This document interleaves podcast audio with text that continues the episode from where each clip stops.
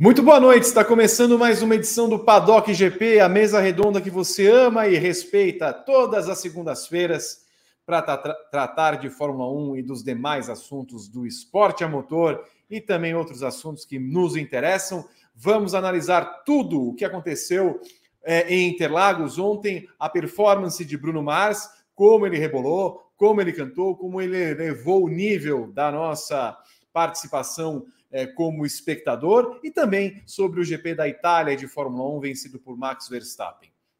É, você já, já deu o seu like no nosso programa, você já se inscreveu no canal, eu tenho certeza, e você já manda a mensagem de onde você está acompanhando a nossa atração.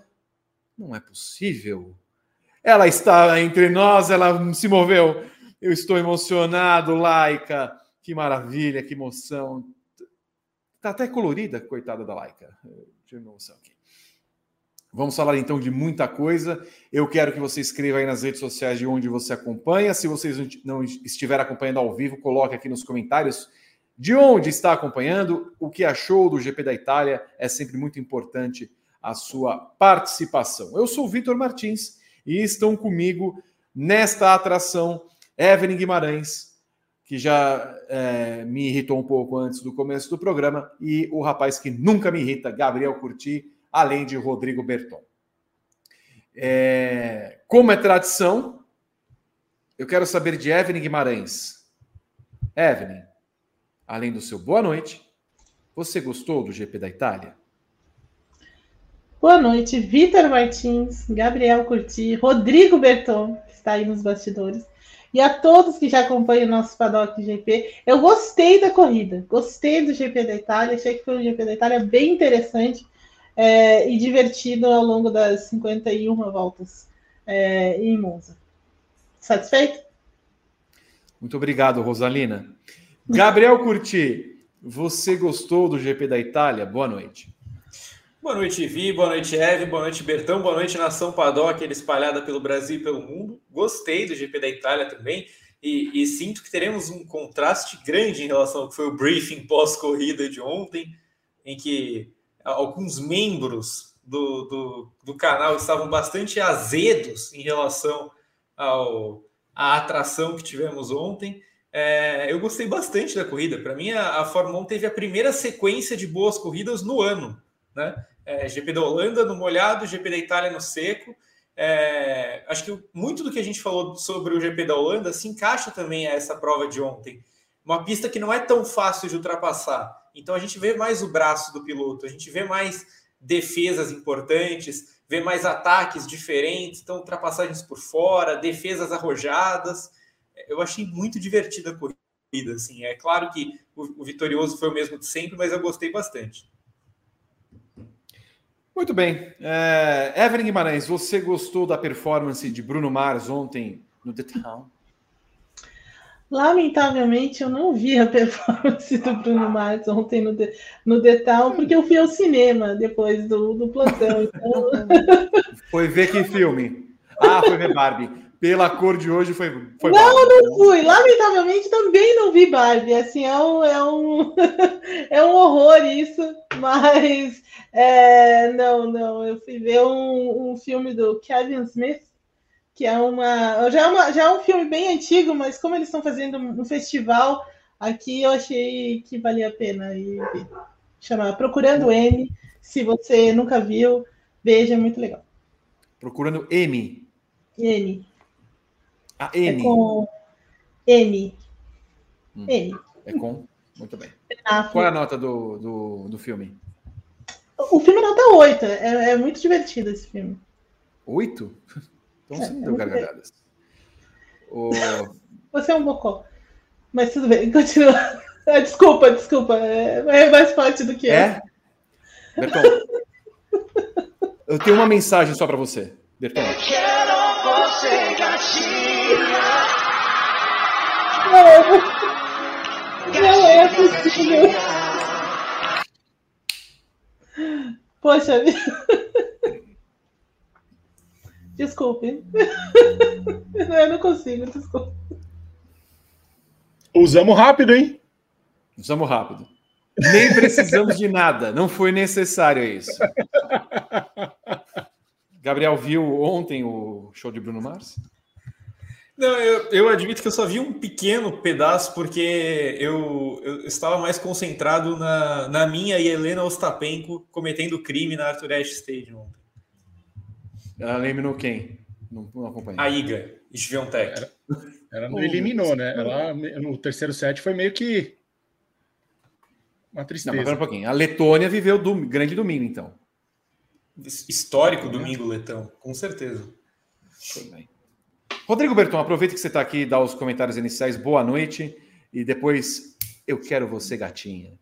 Boa noite, Vitor. Boa noite, Eve, Gá, nação Padocker, que nos acompanha. Um grande show de Bruno Mars ontem. Com... Eu gostei dos nossos comentários na rede social, Vitor, que eram lúcidos, eram controlados e eram completamente técnicos à música. Eu, eu gostei, eu gostei bastante. Eu, vi, eu contei quatro gostosos que você citou a respeito de Bruno Mars. E delícios, gostosos e delícios. Foi, foram os bonito, predicados né? que eu usei para o rapaz.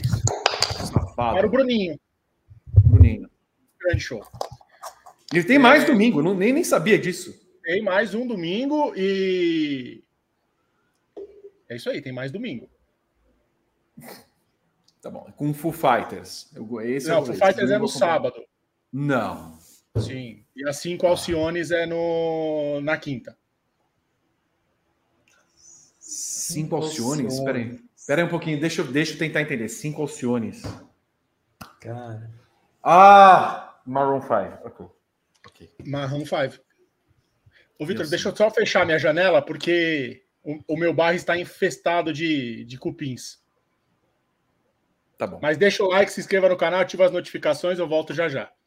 Vocês viram, né, que é um programa bem eclético. Começamos com Bruno Mars, falamos um pouquinho do GP da Itália e agora depois cupins.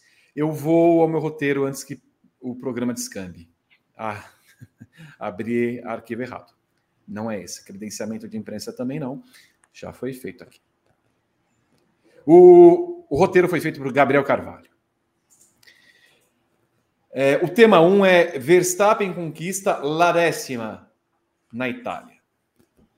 Max Verstappen oficialmente tem a maior sequência de vitórias da história da Fórmula 1, Evelyn Guimarães. Gatinha, gatinha. Apesar de largar o GP da Itália da segunda posição e ver um Carlos Sainz muito valente liderar as primeiras voltas, o holandês forçou o erro do espanhol e caminhou para a décima vitória consecutiva na temporada 2023 da Fórmula 1. Sérgio Pérez completou o 1-2 da Red Bull, enquanto Carlos Sainz se defendeu de Charles Leclerc para somar o primeiro pódio da temporada. É, Gabriel Curti, é, não temos a pergunta. Não temos a não, é, A hora que eu vi isso, eu quase mandei voltar o roteiro. É, é verdade. Mas assim, que se lasque, ele não vai me, me, me derrubar. O que achamos do GP da Itália, Gabriel Curti? Perfeito. É, gostei do GP da Itália, como eu falei, acho que foi uma corrida é, interessante e vai ser uma das corridas nessa chata temporada 2023, que com certeza daqui a uns anos a gente vai lembrar como a temporada do Verstappen, extremamente dominada, a temporada dos recordes, recorde da Red Bull, recorde do Verstappen, é, enfim, título conquistado com muita antecedência, com certeza isso vai acontecer. É, e o Verstappen merece todos os elogios e todos os os, predicados e lembranças possíveis. A temporada dele é realmente histórica. Mas é bom a gente ter corridas um pouco diferentes também. Não com vencedor diferente, já desisti disso, mas com histórias que consigam sobressair é, e, e, de certa forma, histórias que acabam sendo marcantes. É, a gente vai falar mais sobre a Ferrari daqui para frente, mas é, foi um bom fim de semana da Ferrari. Foi um bom fim de semana da Ferrari e acho que é um fim de semana que o ferrarista raiz é, e realista, ele vai guardar no coração, porque a Ferrari em crise, numa temporada muito ruim, foi lá e entregou um fim de semana digno. Né? A Ferrari sabia o que estava acontecendo no fim de semana. Né? Eu acho que é, esse senso de urgência que tanto faltou para a Ferrari nos últimos anos, ele foi presente nesse fim de semana. o senso de urgência da Ferrari, o senso de urgência do Carlos Sainz e o senso de urgência do Charles Leclerc. Todos entenderam o que estava acontecendo. Todos entenderam o que tinha de acontecer na frente daquela torcida apaixonada e que está tão machucada nesses últimos anos. E o que se viu foi uma Ferrari aguerrida, é, decente, rápida e com o Carlos Sainz em estado de graça. É, ele fala que não sabe se foi melhor, o melhor fim de semana da vida dele, mas com certeza na Ferrari foi. Para mim, foi o melhor fim de semana da vida do Carlos Sainz. Acho que ele já teve corridas marcantes, ele venceu corrida, ele fez aquele GP do Brasil saindo de último para terceiro com a McLaren, mas para mim, num todo, no final de semana inteiro, é o fim de semana da vida do Carlos Sainz, principalmente pela postura que ele teve. Então, acho que o GP da Itália marcou o recorde do Verstappen, isso é muito legal.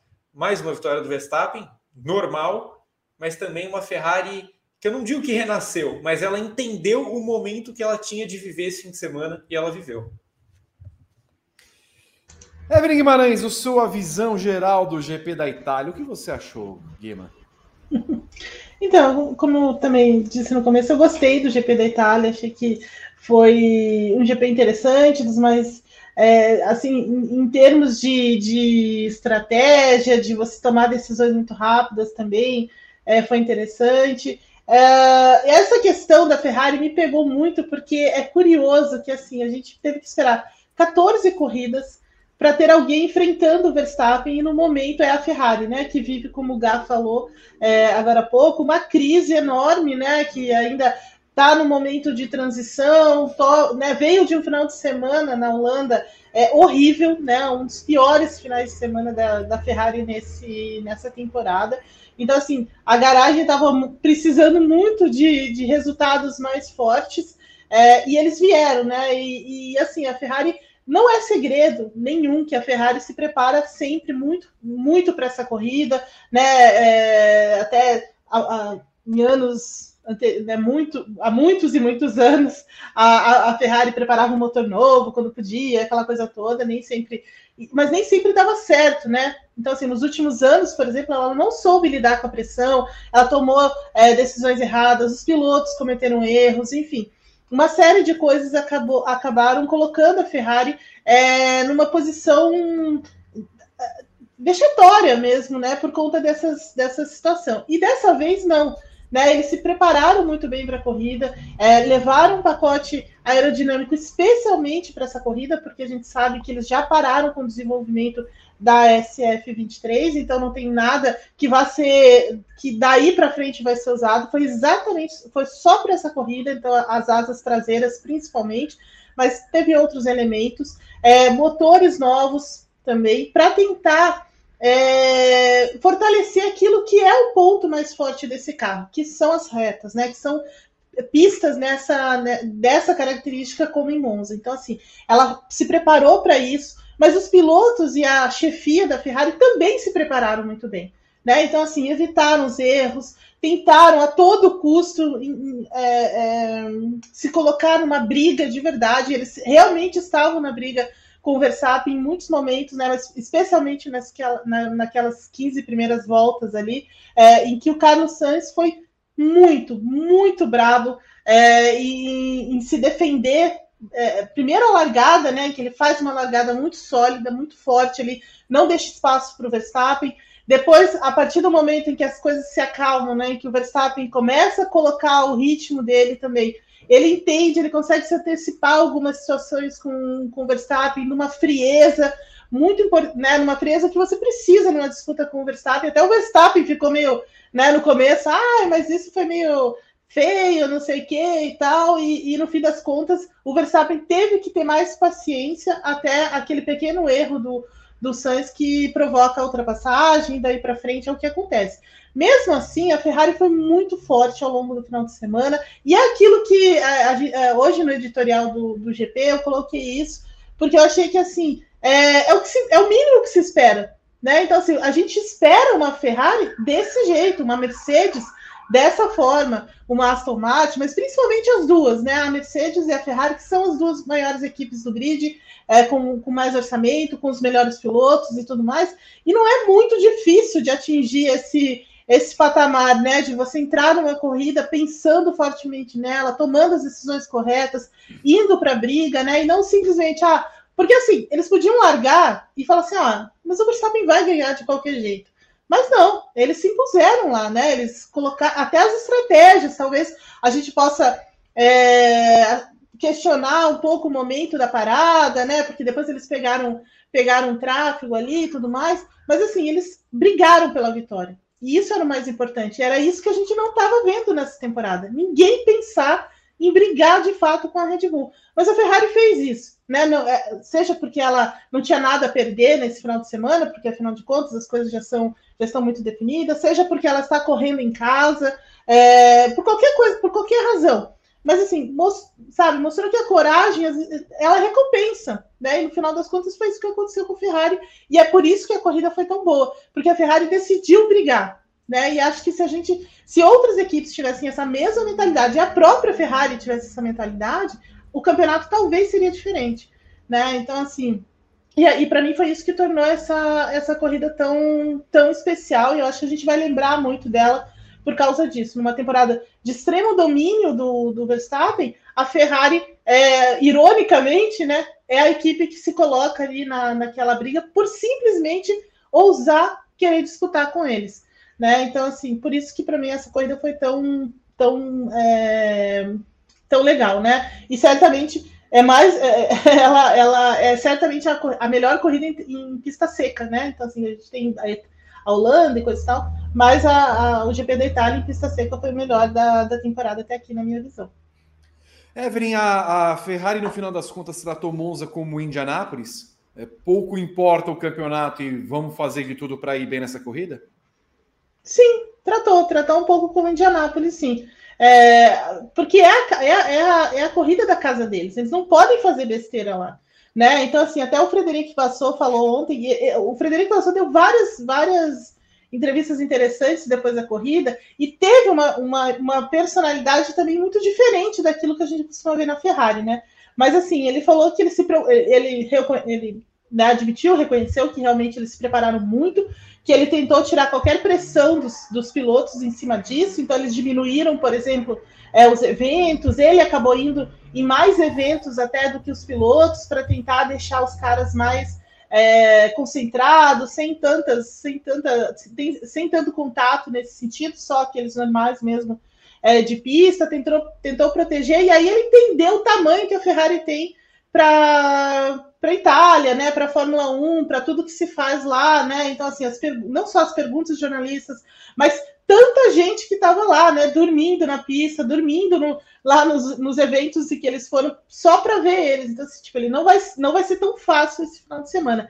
E aí ele então entendeu que é, a Ferrari é muito maior do que só uma equipe de Fórmula 1, né? E, e, e a partir daí ele mudou também a abordagem dele no final de semana, tentando é, também entregar esse, esse clima dentro da equipe, de ao mesmo tempo de você ter responsabilidade, mas entender né, esse lado esportivo, esse lado técnico é, e tudo mais. E uma coisa que ele fez que foi absolutamente fantástica foi deixar os caras brigarem no final. Extremamente arriscado, né? Dado é, o histórico, mas é, foi, foi legal porque assim, a Ferrari historicamente também não tem essa, esse comportamento, né? Não é do, não faz parte da, do caráter da Ferrari deixar o negócio correr, né? E, e ele deixou. E, e isso tornou o, o Frederico Vassou, colocou o Frederico Vassou em outra posição nesse momento.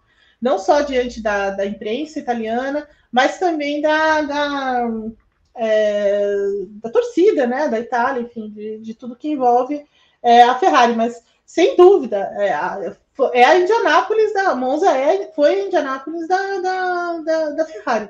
E ela, e ela se deu muito bem. Gabriel, posso colocar uma pimenta em cima do que a Evelyn falou? Se a postura de Vassoura teria sido diferente se Leclerc estivesse à frente de Sainz?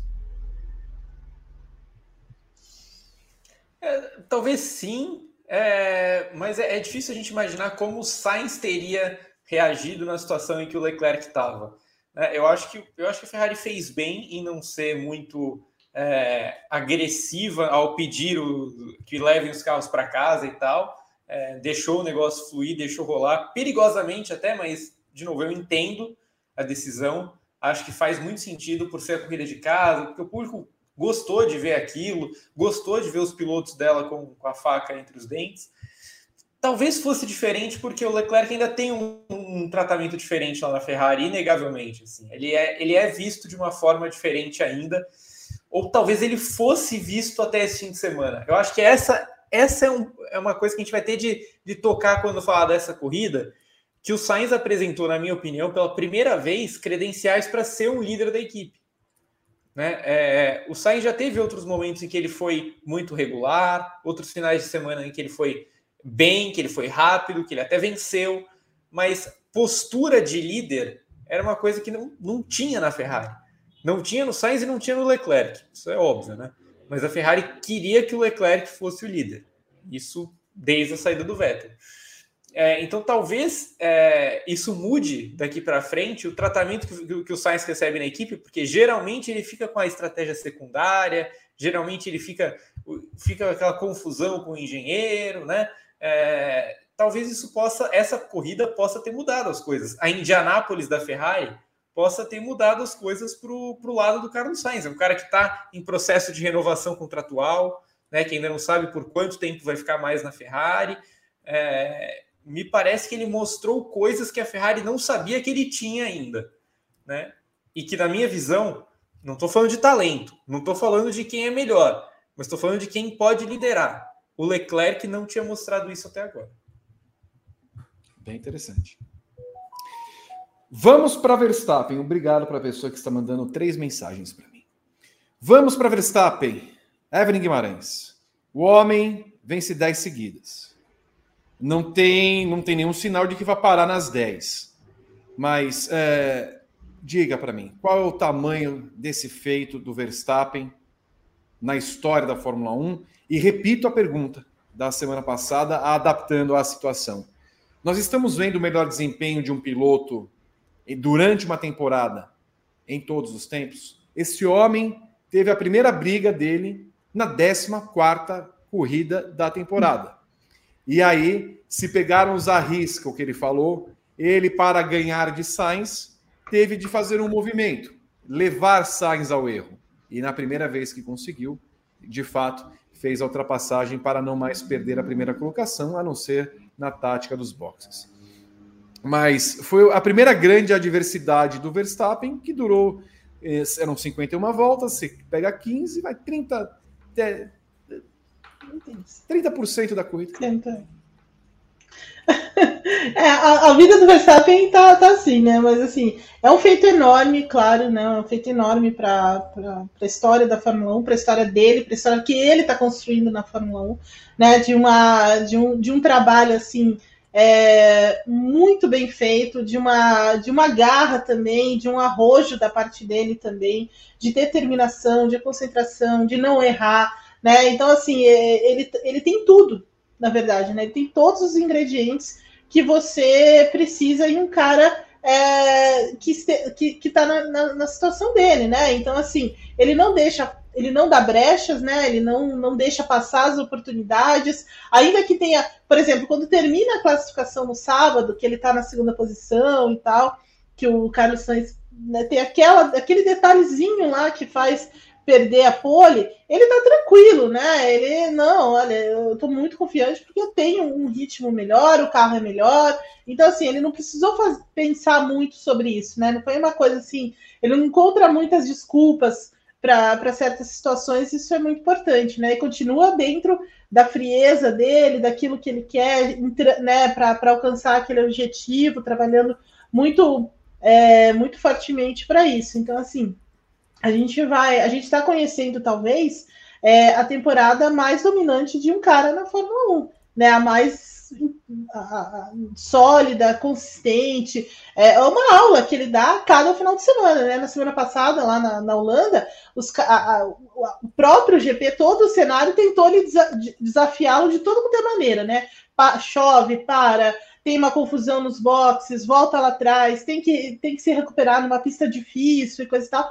E ele faz isso, sem muito. É, sem, muita, sem, sem muitas delongas, né? Vai lá e, e, e dessa vez, né? Ele também precisou brigar, porque ele viu que a, a, a velocidade de reta da, da, Ferrari era muito maior até, na, foi muito maior na corrida do que ela, ela aparentava, né? E a, e a Red Bull, por outro lado, eles optaram por uma outra com, configuração, né? Então, assim, eles tiraram. É incrível, né? Porque o carro da, da, da Red Bull tem velocidade de reta, é um dos pontos fortes, mas eles optaram por um acerto é, digamos, meio a meio, né? Não é, é deu um pouquinho mais de, de carga aerodinâmica para o carro para ir melhor nas freadas, naquelas curvinhas mais é, né, traiçoeirinhas do, do, do, circuito e tudo mais, para tentar, nesse momento, pegar é, a Ferrari. Então, assim, eles já, eles já se anteciparam a isso, já sabiam que isso ia acontecer.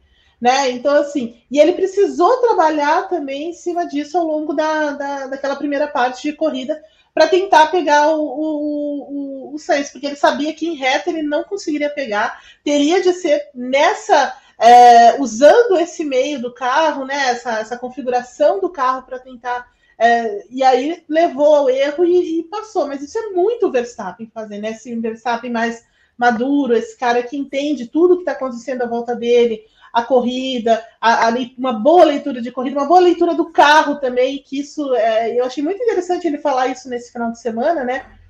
Dizendo que o Azerbaijão mudou um pouco a visão dele do carro, né?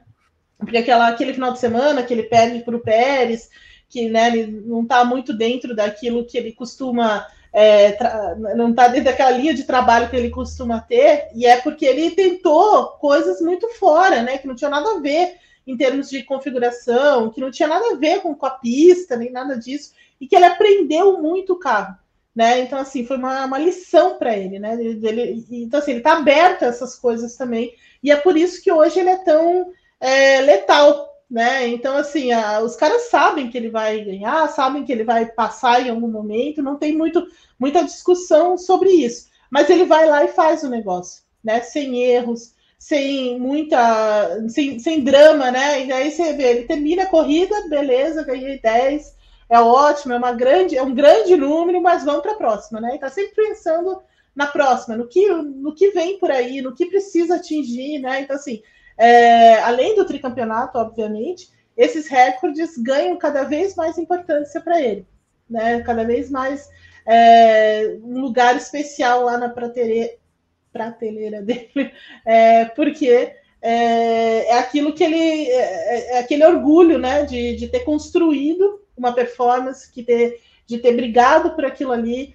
né? Então, assim, aquelas corridas em que ele realmente vence na, na estratégia, na, na velocidade, em levar o adversário ao erro. Então, assim, ele tem tudo, ele tem todos os ingredientes, né? Então, assim, é a velocidade, é a cabeça para ler a corrida e os adversários, é, o fato de não se desesperar também em momentos que, como da Holanda, por exemplo, né? E tentar tirar tudo desse, desse carro. Vai ser muito difícil bater esse, esse Verstappen é, daqui, daqui para frente, né? Então, assim, mesmo que no ano que vem, por exemplo, o Hamilton, o mesmo Alonso, sei lá, tenha um carro muito mais forte nas mãos, eles também vão ter muitas dificuldades para bater esse, esse Verstappen que está aí.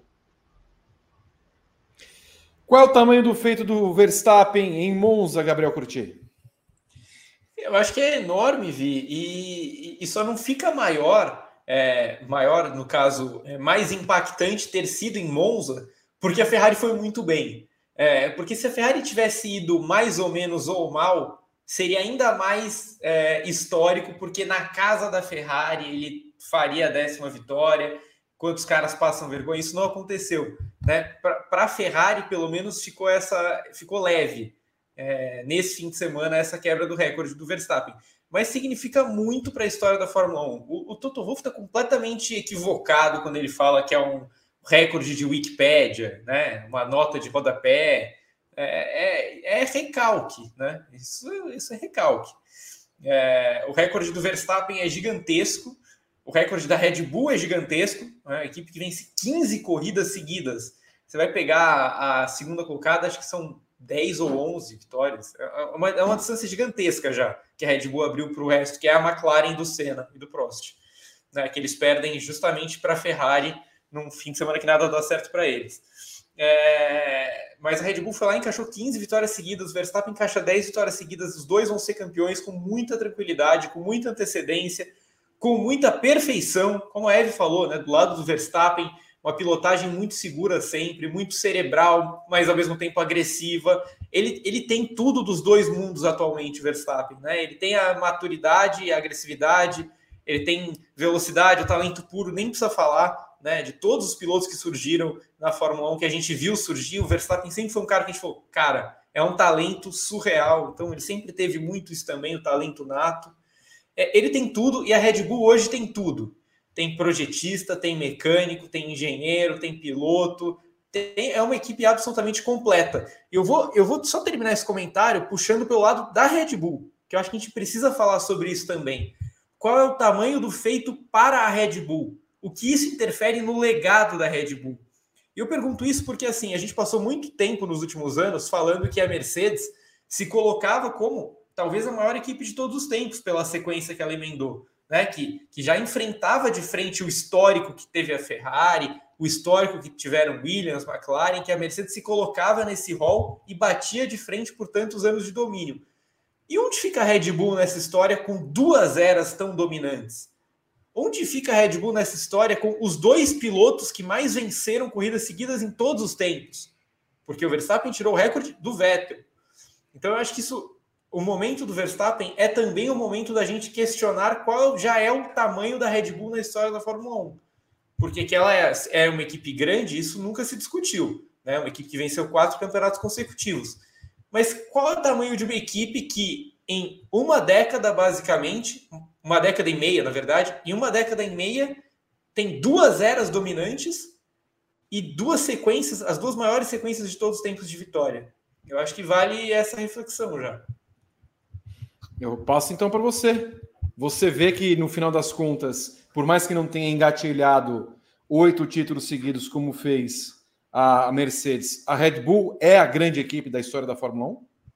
Eu acho que ela ainda não é a grande equipe, mas certamente na, na, minha opinião, desculpa, certamente não, mas enfim, na minha opinião, ela já tem um, uma trajetória, ainda que mais curta, mais relevante do que McLaren e Williams na história da Fórmula 1, que são duas equipes que a gente olha com muito romantismo e que merecem todos os elogios da história, principalmente a McLaren, na minha visão, pelo que aconteceu nos anos 80.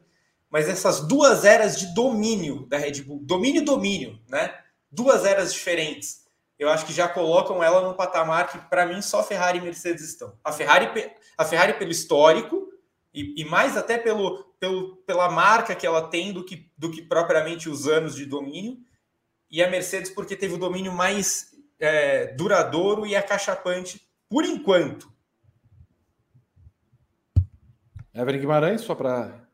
Onde que está a Red Bull na história da Fórmula 1? Essa é uma comparação, essa é, um, é, é, é uma, é uma pergunta difícil de responder. É, a, ela está alcançando, assim. Eu, eu ainda coloco o William, eu vou, vou discordar só um pouquinho do Gá, é, mas eu ainda coloco a Williams é, e, a, e a, a, Williams principalmente. Não, essa Williams que a gente está vendo agora é uma outra Williams. Não é a Williams que ganhou todos esses campeonatos, não é a Williams que fez essa história, que construiu esses números todos.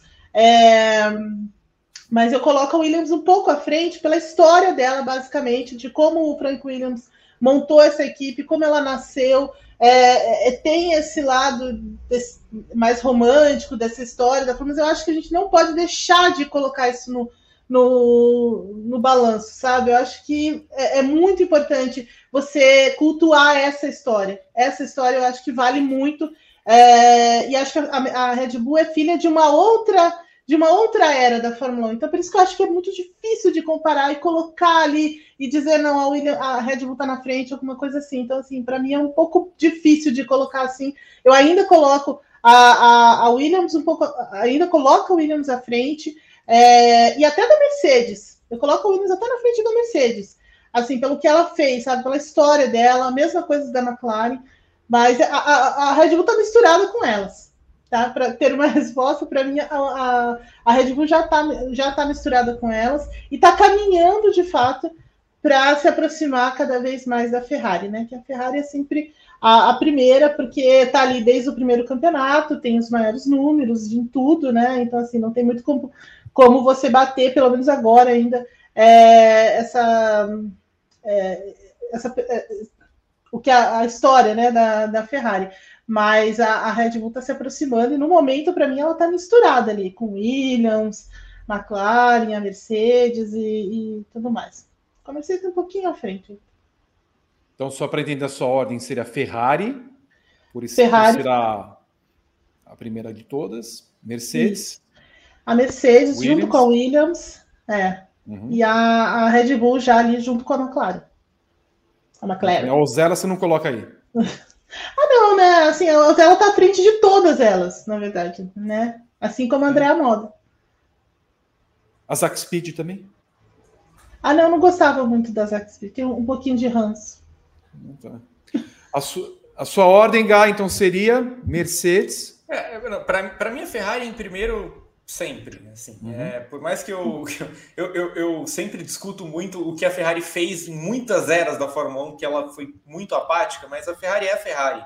Eu acho que nesse caso é, ela tem os números, mas ela tem muita história. Né? Ela é a Fórmula 1. Então, para mim, a Ferrari vai ser sempre a primeira a, a, menos que alguma coisa muito maluca mude nos próximos 20, 30 anos, sei lá. É, mas, cara, eu, eu acho que o segundo grupo, Williams, Mercedes, McLaren e Red Bull, para mim é muito compacto. Para mim é muito compacto. Eu, eu entendo completamente os argumentos da Eve e, e, respeito e até, em certo grau, concordo com ela.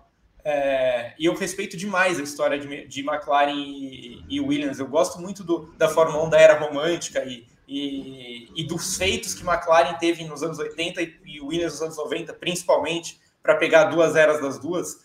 É, mas eu acho que a, a, a, gente já colocava Mercedes nos últimos anos, eu lembro desses debates, nesse mesmo bolo, e tem de colocar a Red Bull. Na minha opinião, essas quatro equipes estão no mesmo bloco, e aí é, é questão de gosto, porque números, em muito breve, a Red Bull vai superar pelo menos a Williams. Muito breve.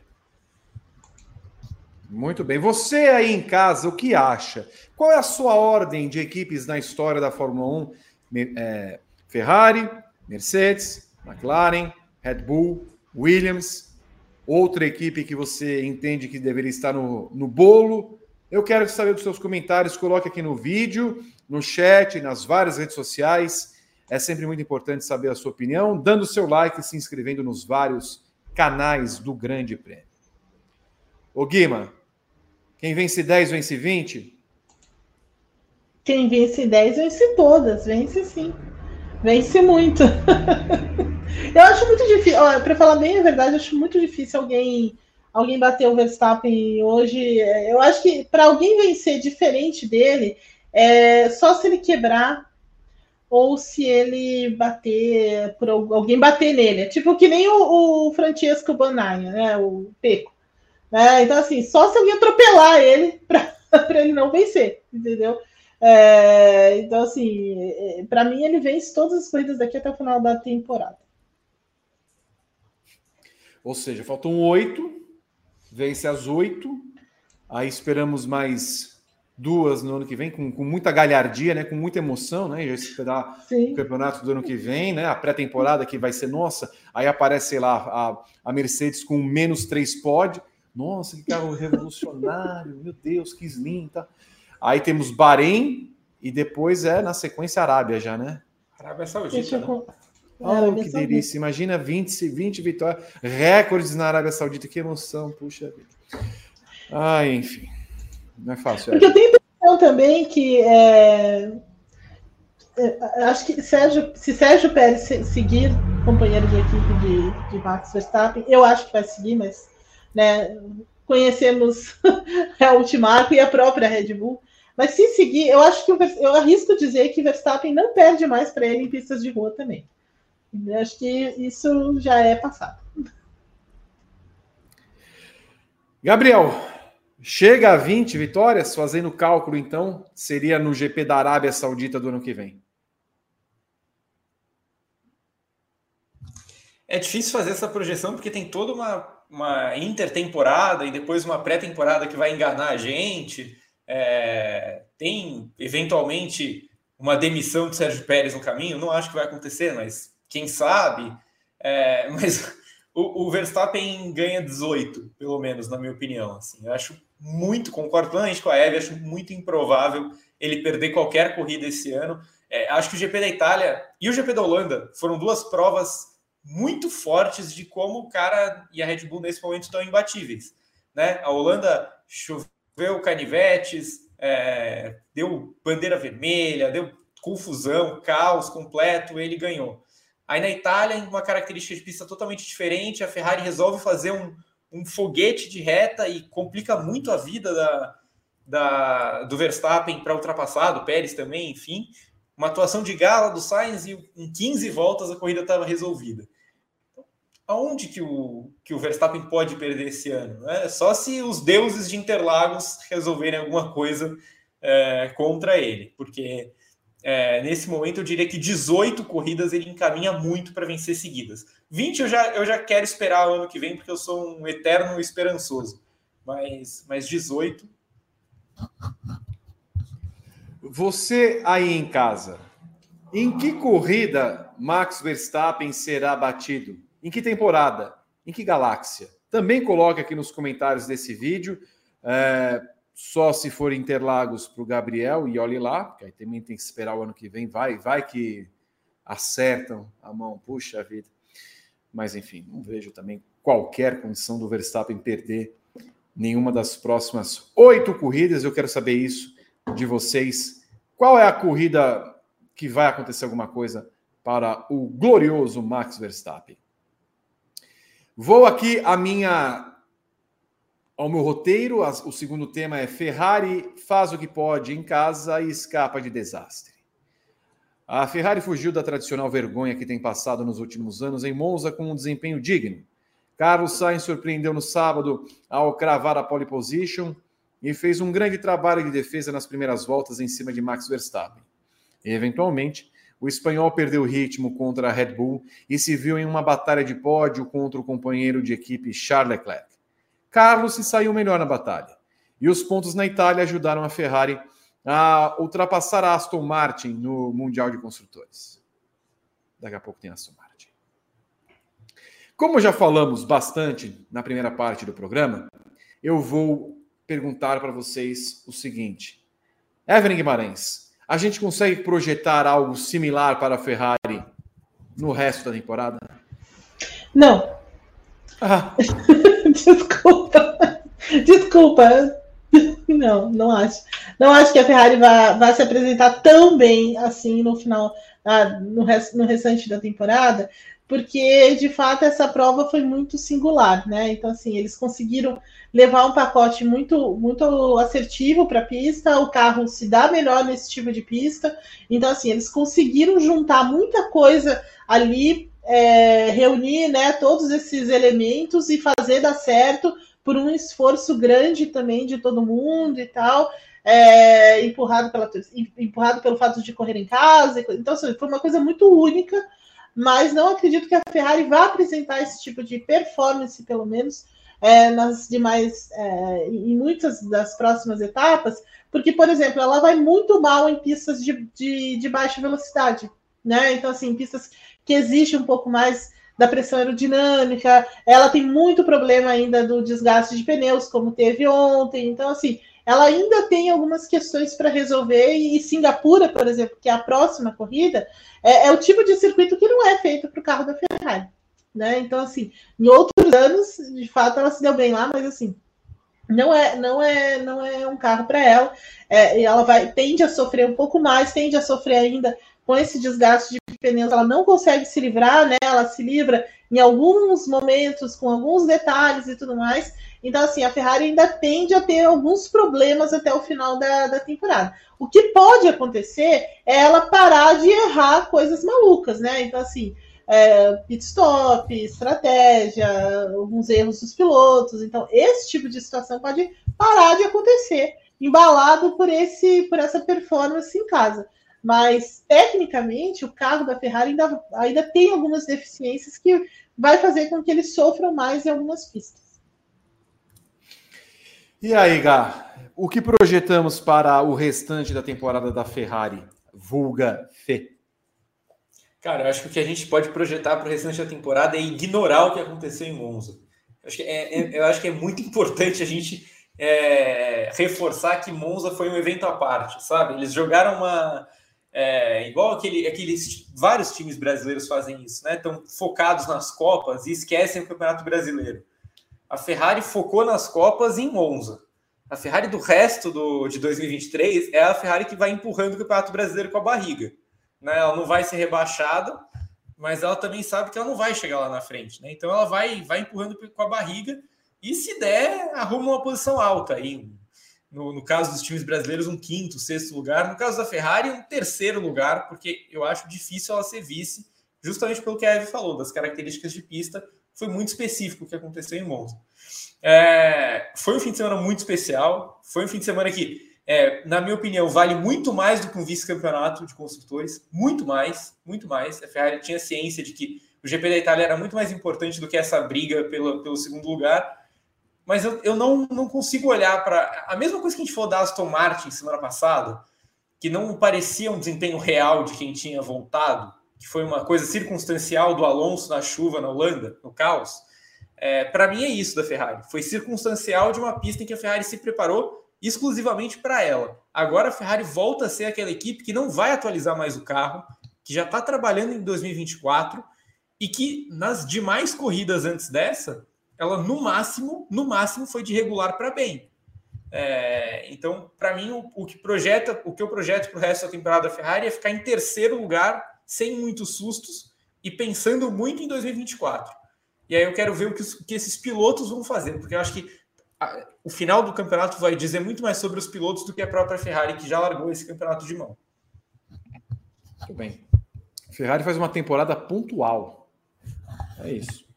Ela foi bem no Azerbaijão, porque o Leclerc gosta da pista, e foi bem na Itália, porque é a pista dela. O resto da temporada, eu, se a Aston Martin acertar o carro de novo, também porque a Aston Martin não, não é a pista da, dela na Itália. Se tiver a performance da Holanda, talvez a, a Aston Martin retome a terceira colocação no campeonato por Alonso. Ele pode fazer o mesmo número de pontos que fazem, fariam somados Leclerc Sainz. Né? Já sabe, daqui a pouco nós vamos falar de Lance Stroll para que a gente possa fazer a propaganda do nosso sal de frutas, desse desce. Então, entendemos o que vai acontecer. O, vamos falar do Leclerc, Kevin Guimarães. Ele correu muitos riscos no final da prova?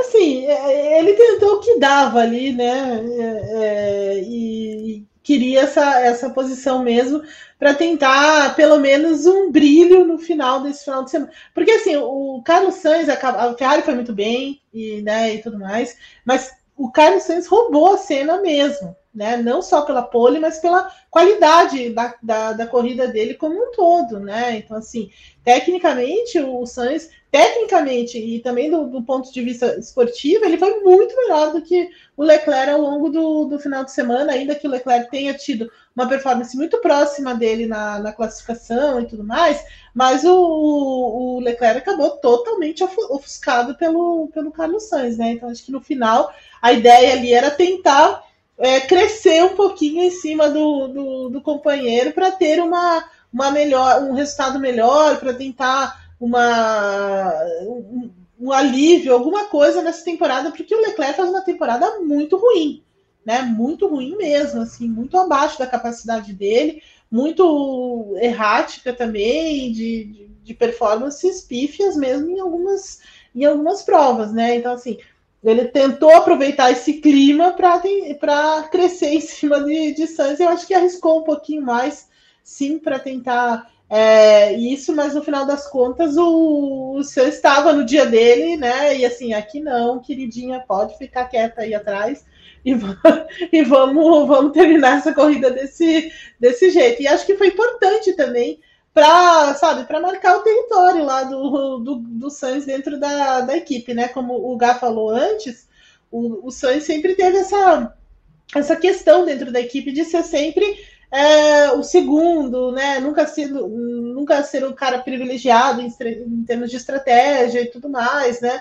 E, e agora já hoje eu estava lendo uma coluna da, da da, acho que na República, no La República, que já, olha, temos que renovar o contrato imediatamente do, do, do entendeu? Há, três meses era, olha, não tem condição, essa dupla não tem condição, e não sei o quê, e o Sainz faz muito bem ir para Audi, e hoje mudou completamente. Hoje o Sainz tem que ser o cara da equipe, como o, o Gato estava falando é, muito bem agora há pouco, né? Sobre a liderança, sobre ter esse caráter, né? De, de estar à frente da equipe e tudo mais. Então, o Sainz ganhou muitos pontos, muitos pontos nessa, nesse final de semana. É, e o Leclerc sabe disso. O Leclerc tem essa, essa, é, essa consciência, né? E sabe também que a, o trânsito do Sainz, por exemplo, eventualmente fora da Ferrari existe, mas o do Leclerc nem tanto. Né? É, é curioso isso, né? Que o movimento do, do, Leclerc é muito mais limitado do que do que do Sainz. Então tem esse ponto também nessa disputa, na minha visão. O que falar do Leclerc, hein, Gabriel Curti? Ele arriscou muito no fim e desobedeceu, inclusive, os pedidos da equipe. Quer dizer, foi, foi um único pedido que nós tenhamos ouvido, que foi calma, é. calma. É, foi um pedido leve, assim, né? Como alguém que estava gostando do que estava vendo, mas que tinha de cumprir a obrigação de falar para parar, né? É, eu, eu, concordo muito com o que a Eve falou, é, e eu, eu já critiquei muito, muito mesmo o Leclerc nos últimos anos, é, por achar ele sangue doce demais, né? Aquele cara que é, o mundo está caindo em volta dele, ele está, ah, ok, vamos para a próxima. Né? Ou o carro explode e ele começa a se culpar ele, ele já teve muito essa fase. E, e ultimamente o Leclerc migrou para uma fase revoltada, né? Ele começa a reclamar de tudo, de que está tudo errado, de que está tudo péssimo. Só que a atitude de ontem, por mais que, é, pensando com a, cabeça, com a cabeça da equipe, eu acho muito errada, pensando com a cabeça da equipe, a agressividade, quase ter batido no Sainz, né? tem uma hora que eles quase bateram mesmo. É, com a cabeça da Ferrari, eu acho que foi ruim. Eu acho que não está certo. E aí eu concordo muito com o, vídeo que o Pedro Henrique Manu gravou, tá no Grande Prêmio, para quem quiser assistir. Esse lado que ele falou é o lado que eu entendo que é o lado que a Ferrari deveria ter pensado. Mas pelo lado do Leclerc, justamente por todo esse background que eu citei aqui, é, eu entendo e até gosto no fundo dele ter ido para cima, dele ter arriscado, dele ter tentado, porque ele é um cara que eu sempre vejo como muito talentoso, como muito rápido, mas que falta sangue. E aí, quando o Leclerc faz isso, por mais que eu ache que possa estar errado, eu concordo com, com, a, com a Ferrari não ter gostado, por exemplo, e com os ferraristas terem ficado incomodados, eu gosto de ver uma atitude dessas no Leclerc, porque ele se mostra incomodado. Ele mostra que ele quer. E às vezes eu acho que falta para o Leclerc mostrar que ele quer. Né? 2022, para mim, faltou muito, muito ele querer. É, a Ferrari sencou, é verdade, mas ela tentou enquanto o Leclerc tentar junto. O Leclerc bate em Imola, o Leclerc bate, bate na França. É, faltou, faltou do lado dele também. Né? Então, por mais que, que falte ao Leclerc isso geralmente, acho que ontem ele mostrou isso. Ele foi pior que o Sainz o fim de semana inteiro, isso é inegável. Desde os treinos, o, o Sainz foi o melhor piloto da Ferrari foi o cara que fez a melhor corrida. E se o Sainz não tivesse acabado com os pneus porque ele estava defendendo loucamente a posição contra Verstappen e Pérez, o Leclerc provavelmente não chegaria nele. Mas a oportunidade estava lá. O companheiro estava vulnerável à frente. Ele foi para cima. Então, do lado da equipe, eu acho que ele errou, pensando no coletivo. Mas do lado dele e do que ele. Oh, o Leclerc não tem que provar nada para mim, quem sou eu? Mas pelo que eu acho do Leclerc, eu gostei de ver a atitude dele. Eu acho que ele foi foi teve sangue. Muito bem. Vocês querem falar mais alguma coisa de Leclerc e Sainz?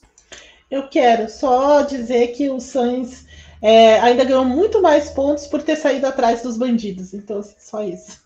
Para só não, não deixar passar. só para não deixar passar essa história maravilhosa. Que maravilha, né? Que maravilha. Não, Eve. E, e, inclusive, Eve, comparando o que o Leclerc fez meses atrás, lá de atrás, foi melhor, inclusive. Até foi. isso na frente. Tá vendo? Faltou sangue, né, Gá? Faltou sangue no Leclerc aquela vez para ir atrás do. Apesar que o Leclerc foi, né? Atrás. Mas o, o, o Sainz foi mais esbaforido, né? No final ali, é, ele sentiu um pouco a, a, correria. Não sei se as pessoas viram o vídeo. A, a mãozinha no joelho. é, A clássica mãozinha no joelho. Tem um vídeo sobre isso. É maravilhoso. Mas agora, agora posso, posso falar só uma última coisa séria sobre Sainz Leclerc? Só para a gente fechar o tema? Claro. A, a gente está se encaminhando. Pode ser que a coisa mude, porque ainda tem campeonato pela frente, mas está se encaminhando para ser o segundo campeonato em três que o Sainz chega na frente do Leclerc. É, em 2021, foi aquele festival de desculpas, né? Não, porque o Leclerc teve azar e não sei o quê, porque a Ferrari é horrível. Qual vai ser a da vez em 2023? Eu acho que a gente precisa estar pronto, e não digo a gente aqui, porque a gente sempre discutiu isso a Vera, mas as pessoas em geral, os fãs de Fórmula 1, precisam estar é, preparados para uma conversa séria de quem é melhor piloto, não mais talentoso, de quem é mais piloto e de quem faz mais pela equipe entre Sainz e Leclerc. Porque eu acho que essa discussão está batendo na nossa porta.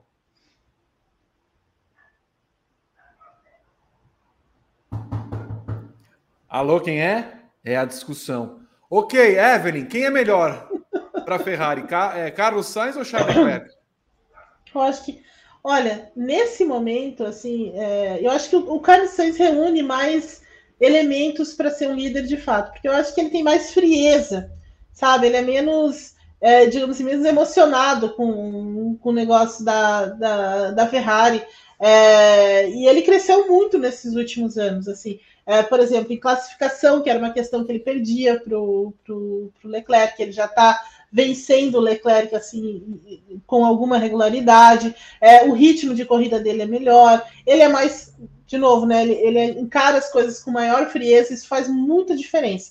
Eu acho que em termos de talento puro, o, o, o Leclerc tem mais talento. Tá? Ele, ele, tem mais talento, ele é mais arrojado, ele tem mais é, velocidade pura, mas ele não tem cabeça. Eu acho que falta um pouco para o Leclerc ter mais cabeça. Né? Eu acho que ano passado ficou muito claro isso, né? quando ele sucumbiu mesmo, quando ele entendeu que ele estava numa disputa pelo, pelo título e que ele precisava entregar resultados, em que ele precisava, ele não podia cometer erros, como ele cometeu em Imola, como ele cometeu na França. É, aquilo pegou um pouco. Né? Eu acho que não aconteceria, por exemplo, se o Sainz tivesse a experiência que o Leclerc tinha com a Ferrari naquele momento, sabe? Então, assim, para um cara liderar a Ferrari, eu acho que, é, assim, a minha visão é de que o, o, Sainz é mais, é, é, é um elemento mais acertado, digamos assim, do que o, do que o Leclerc. É que o Leclerc tem essa, é, aquele primeiro ano dele de Ferrari com o Vettel, aquilo mudou a história, né? A história dele para dentro da Ferrari, para os ferraristas, para para é, exatamente, né? Para o Vettel.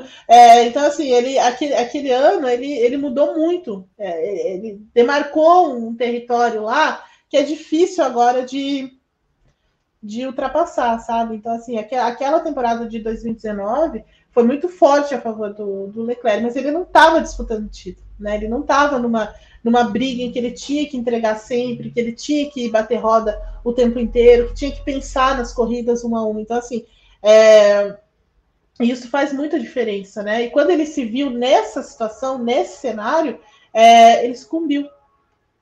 Eu acho que não aconteceria com. Tenho a impressão de que não aconteceria com, com o Sainz, embora o Sainz não tenha a mesma velocidade, por exemplo, o mesmo arrojo, o mesmo talento do Leclerc. Então, Sainz para você. Gabriel Curti. Sou, isso aqui sou eu assinando embaixo, é o que disse a Guimarães.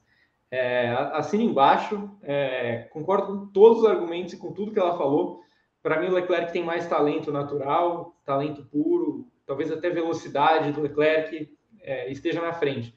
Para mim, o Sainz ficava devendo em relação ao Leclerc na prática em dois pontos: classificação e Está muito próximo, está muito próximo, cada vez mais. Desde a segunda metade do ano passado para cá, o Sainz tirou muita diferença que o Leclerc tem na classificação para ele. É, e no, nas disputas de pista, né? Porque o Sainz é um cara muito regular, que cuida muito dos pneus, né? Smooth operator e tal. Mas e nas disputas de pista? E essa faceta o Sainz apresenta muito em 2023. O Sainz o Sainz talvez seja o piloto mais agressivo da temporada até agora. Ele está muito bem em disputa de pista. Muito bem. E por isso que ele está na frente do Leclerc na classificação. e ali metido na, na briga com, com Russell e tal. É, eu construiria a minha equipe em volta do Carlos Sainz e não em volta do Charles Leclerc. E para completar e concordar com vocês, eu entendo que, na verdade, o Leclerc, apesar de ser mais talentoso, e é evidente que ele é mais talentoso, o problema é ele estar na Ferrari. Porque, na verdade, é, Leclerc e Ferrari se complementam. Porque o desempenho da Ferrari é o desempenho do Leclerc. Ferrari não acerta. E o Leclerc não acerta. Então é, é como se eles se encaixassem, é o quebra-cabeça perfeito. Se o, Leclerc precisaria sair da Ferrari de qualquer forma para ser o piloto que ele demonstra ser. Ele precisa estar num outro ambiente, porque me parece que ele está cômodo na Ferrari. Não cômodo no sentido de que ele está é, contente com o que está acontecendo. É porque ele é uma extensão do que está a equipe ele é realmente um, um, braço da equipe. Se a equipe vai mal, ele vai mal. Se a equipe vai bem, ele vai bem. E assim, ele não consegue muito bem se dissociar. O, o, o Sainz não. Ele tem vida fora da Ferrari, ele tem proposta fora da Ferrari. Ele andou bem na McLaren, como o Leclerc andou bem na Sauber. Só que no final das contas, se a gente pegar no frigir dos ovos, o Leclerc da Sauber é mais encantador que o Leclerc da Ferrari ele nos dava mais noções de que ele seria alguém melhor. Embora tivesse lá na Sauber o mesmo chefe que tem hoje. Mas você vê como, como o ambiente faz do Leclerc algo diferente. Então, eu, eu, eu vejo o Leclerc, no final das contas, é, eu não, hoje já não vejo a Mercedes interessada no serviço do Leclerc se o Hamilton for, for embora. Então, Também assim, não. tá, não tem, assim, ele não tem para onde ir né? No final das contas. A Red Bull não vai contratá-lo. A Mercedes também não vejo muita questão de ir atrás. Ah, se o, se o Aston, se Aston Martin se livrar do Alonso é o Leclerc? Também não. Não vejo isso. Então, é assim, ele está ali. Então, ele virou um funcionário que vai ser carreirista. Sabe? Então, é, eu não consigo ver o, o Leclerc brilhando, a não ser que ele tenha um convite de uma outra equipe. Ouvi, só para completar, coloca esse, comentário na tela de novo, que eu acho que complementa o negócio. A Ferrari erra mais com o Leclerc. Sabe por que, que ela erra mais com o Leclerc? Porque o Sainz não deixa ela errar tanto com ele. E aí vai muito nessa linha do que vocês dois já falaram. Do Sainz ter mais atitude, do Sainz ter mais inteligência, do Sainz bolar as próprias estratégias. Quantas vezes a gente não vê o Sainz chamando a própria estratégia no rádio? Então, a Ferrari erra mais com o Leclerc porque o Leclerc acaba deixando a Ferrari errar com ele o Sainz, por muitas vezes, evita que a equipe erre com ele. E só a gente pode citar vários exemplos, mas se a gente não for. Se a gente lembrar do ano passado, quando o Leclerc disputava o título, em Mônaco, a Ferrari tenta ferrar com a vida dos dois, o Sainz bate o pé para não ferrar. Muitas outras situações, muitas outras, né? Silverstone, esse ano umas duas ou três vezes. Então, é, é, é diferente. É diferente. São pilotos com características muito diferentes. E a do Sainz é muito mais importante para a Ferrari nesse momento. É, é como se a Ferrari pegasse um dogma: 2 mais 2 é 4. O Leclerc aceita. O Sainz. Tá, mas me traz mais informação. Por que, que 2 2 2 é 4? Ele questiona. O Leclerc não. O Leclerc aceita. E aí, quando o Leclerc responde, como ele respondeu na prova passada na Holanda, que ele quase ficou lá no Q1, ele começa a dar piti. Vocês fizeram isso. Mas e o desempenho do Leclerc? A Ferrari de, deveria ter todo o direito de responder para ele assim: Ô, oh, bonitão, que tal você fazer direito a curva 1? Você não consegue fazer direito essa porra? Desculpa, falei porra num programa é, apostólico romano, me perdoe. Eu... Da família, que é isso, viu? Da família. Então, assim, é, e, e um outro ponto também do final de semana: o Leclerc só cresceu porque, primeiro, o, o Sainz passou a corrida inteira se defendendo, e segundo, é, ele não tinha feito nada, absolutamente nada. Eles poderiam, ele, o Leclerc poderia ter feito um jogo de equipe muito interessante com o seu companheiro, porque todas as vezes em que tiveram tanto Sainz quanto é, tanto tanto Verstappen quanto Pérez entre as Red Bull, o, o Leclerc não fez nada, absolutamente nada, para acossar o piloto da Red Bull e atrapalhá-lo numa eventual briga com o seu companheiro de equipe. E às vezes a deixava até abrir um segundo de diferença, perdendo o trenzinho. Né? Só quando o Sainz e, e, o piloto da Red Bull estavam brigando, é que ele voltava a se aproximar. Então, ele, ele não tinha. Se é que passou pela cabeça dele ter um jogo de equipe e ajudar o seu companheiro, ou até mesmo se beneficiar disso, ele não fez nada para isso. Quando o Verstappen induz o Sainz ao erro, seria a função do Leclerc falar assim: não, eu vou atrapalhar essa briga aqui para evitar que o Verstappen passe, porque uma vez ele passando, ele vai abrir diferença a nossa corrida fica inócua aqui, brigando por segundo e terceiro, tanto é que perdeu a terceira colocação. Então ele briga para demonstrar alguma coisa no final da é, é, demonstração do macho alfa, sabe? Ó, eu tô aqui, fiz nada o final de semana inteiro, mas vou tentar passar. E aí, no final das contas, pegou um cara que, assim, pô, ele defendeu 15 voltas o Verstappen, defendeu o quanto pôde o Pérez, ia deixar o Leclerc passar? Não dá. E o, e o, e o Sainz falou isso depois, só, só, só fazendo andando bem rápido. O Sainz falou isso depois, dizendo que é, ele ficou muito vulnerável de, no final, porque os pneus dele sempre foram mais desgastados, porque ele estava nessas brigas e o Leclerc não. Né? Então, assim, e tem isso ainda, né? Tem esse, é, esse detalhe que ele soube gerenciar melhor o carro, mesmo com os pneus mais desgastados, desgastados do que o próprio Leclerc. E, e por isso que eu fiz aquela pergunta no começo, porque se fosse em outra situação, eu tenho certeza que a Ferrari viria com mais ênfase no rádio e falasse assim: vamos manter as posições do jeito que está. E aí o Sainz virou nessa corrida e falou assim: pessoal, vamos trazer o carro para casa, porque assim, eu acho que para o Sainz também faltou aquele respaldo da equipe. Falou assim: pô, espera um pouquinho. Teve lá o GP da Hungria, em que o pessoal, o, o bonitão, passa o limite de velocidade e eu sou obrigado a não, não diminuir a diferença de 5 segundos só para o Bonitão e manter uma importantíssima sétima colocação na corrida? Por que, que quando é comigo o negócio é, é, é, é mais difícil, é mais árduo, árduo? Eu faço o brilho que eu fiz, faço uma coisa que ninguém fez na temporada. É, ferro com os meus pneus e o pessoal chega lá e fala assim: ah, vamos, hoje é dia de brigar, parabéns. Hoje vamos brigar, vamos permitir que todo mundo possa lutar em condições. Somos a equipe mais eclética e plural da história, e aí quase vai para o vinagre o negócio. Então, eu, eu, eu, sinto que o Sainz se ressente também de um grande apoio da Ferrari, porque ele olha para a garagem do lado e todo mundo está adulando o Leclerc. E por que está adulando o Leclerc? Porque o Leclerc é, é isso. Sabe o, o a parede azul, que é aquele comercial da, da operadora, né? Tinha o Blue Brothers. Bota o Leclerc de azul, ele tá aqui o tempo inteiro. Tipo, é a Ferrari. É a Ferrari. O Sainz não. O Sainz é o cara que vai pintar ele de branco. Olha ele aqui, ó. Por que, que ele tá aqui, ó? E ninguém faz nada pro, pro coitado. Então, mesmo com tudo isso, mesmo com o velado apoio da Ferrari ao Leclerc, ela faz um. Ela, como equipe, embora veja o Leclerc como o seu, uh, o seu braço, ela deveria falar assim: não, olha, esse cara tá andando mais. Então não consegue fazer. Eu me irritei um pouco, mas é só. Enfim. Eu posso pular para Mercedes agora? Calma, Vi. Pode, mas meu microfone tá ruim ainda? Ele tá, ele tá abafado tal qual o tempo em São Paulo, viu, Gá? Aqui também tá abafado, Vi. Evelyn, aqui parece um mormaço de praia. No, o, o Gá, ele assim, ele estava puro e de repente ele deu uma abafada. É como se ele estivesse em mono. Mas assim, dá para ouvir vou... perfeitamente. O, o Gá, é só desconecta e conecta de novo. Que deve resolver. Estamos aqui em, ao vivo no Paddock GP, quando a tecnologia vai Ô, nos permitir para ouvir. Oi. Você soltou um palavrão no meio do programa. Eu lembrei na hora do que aconteceu hoje lá na, na Globo News. E eu ri um pouquinho. Você viu? Eu estava vendo ao vivo, eu vi ao vivo. Eu estava assistindo ao, ao impropério.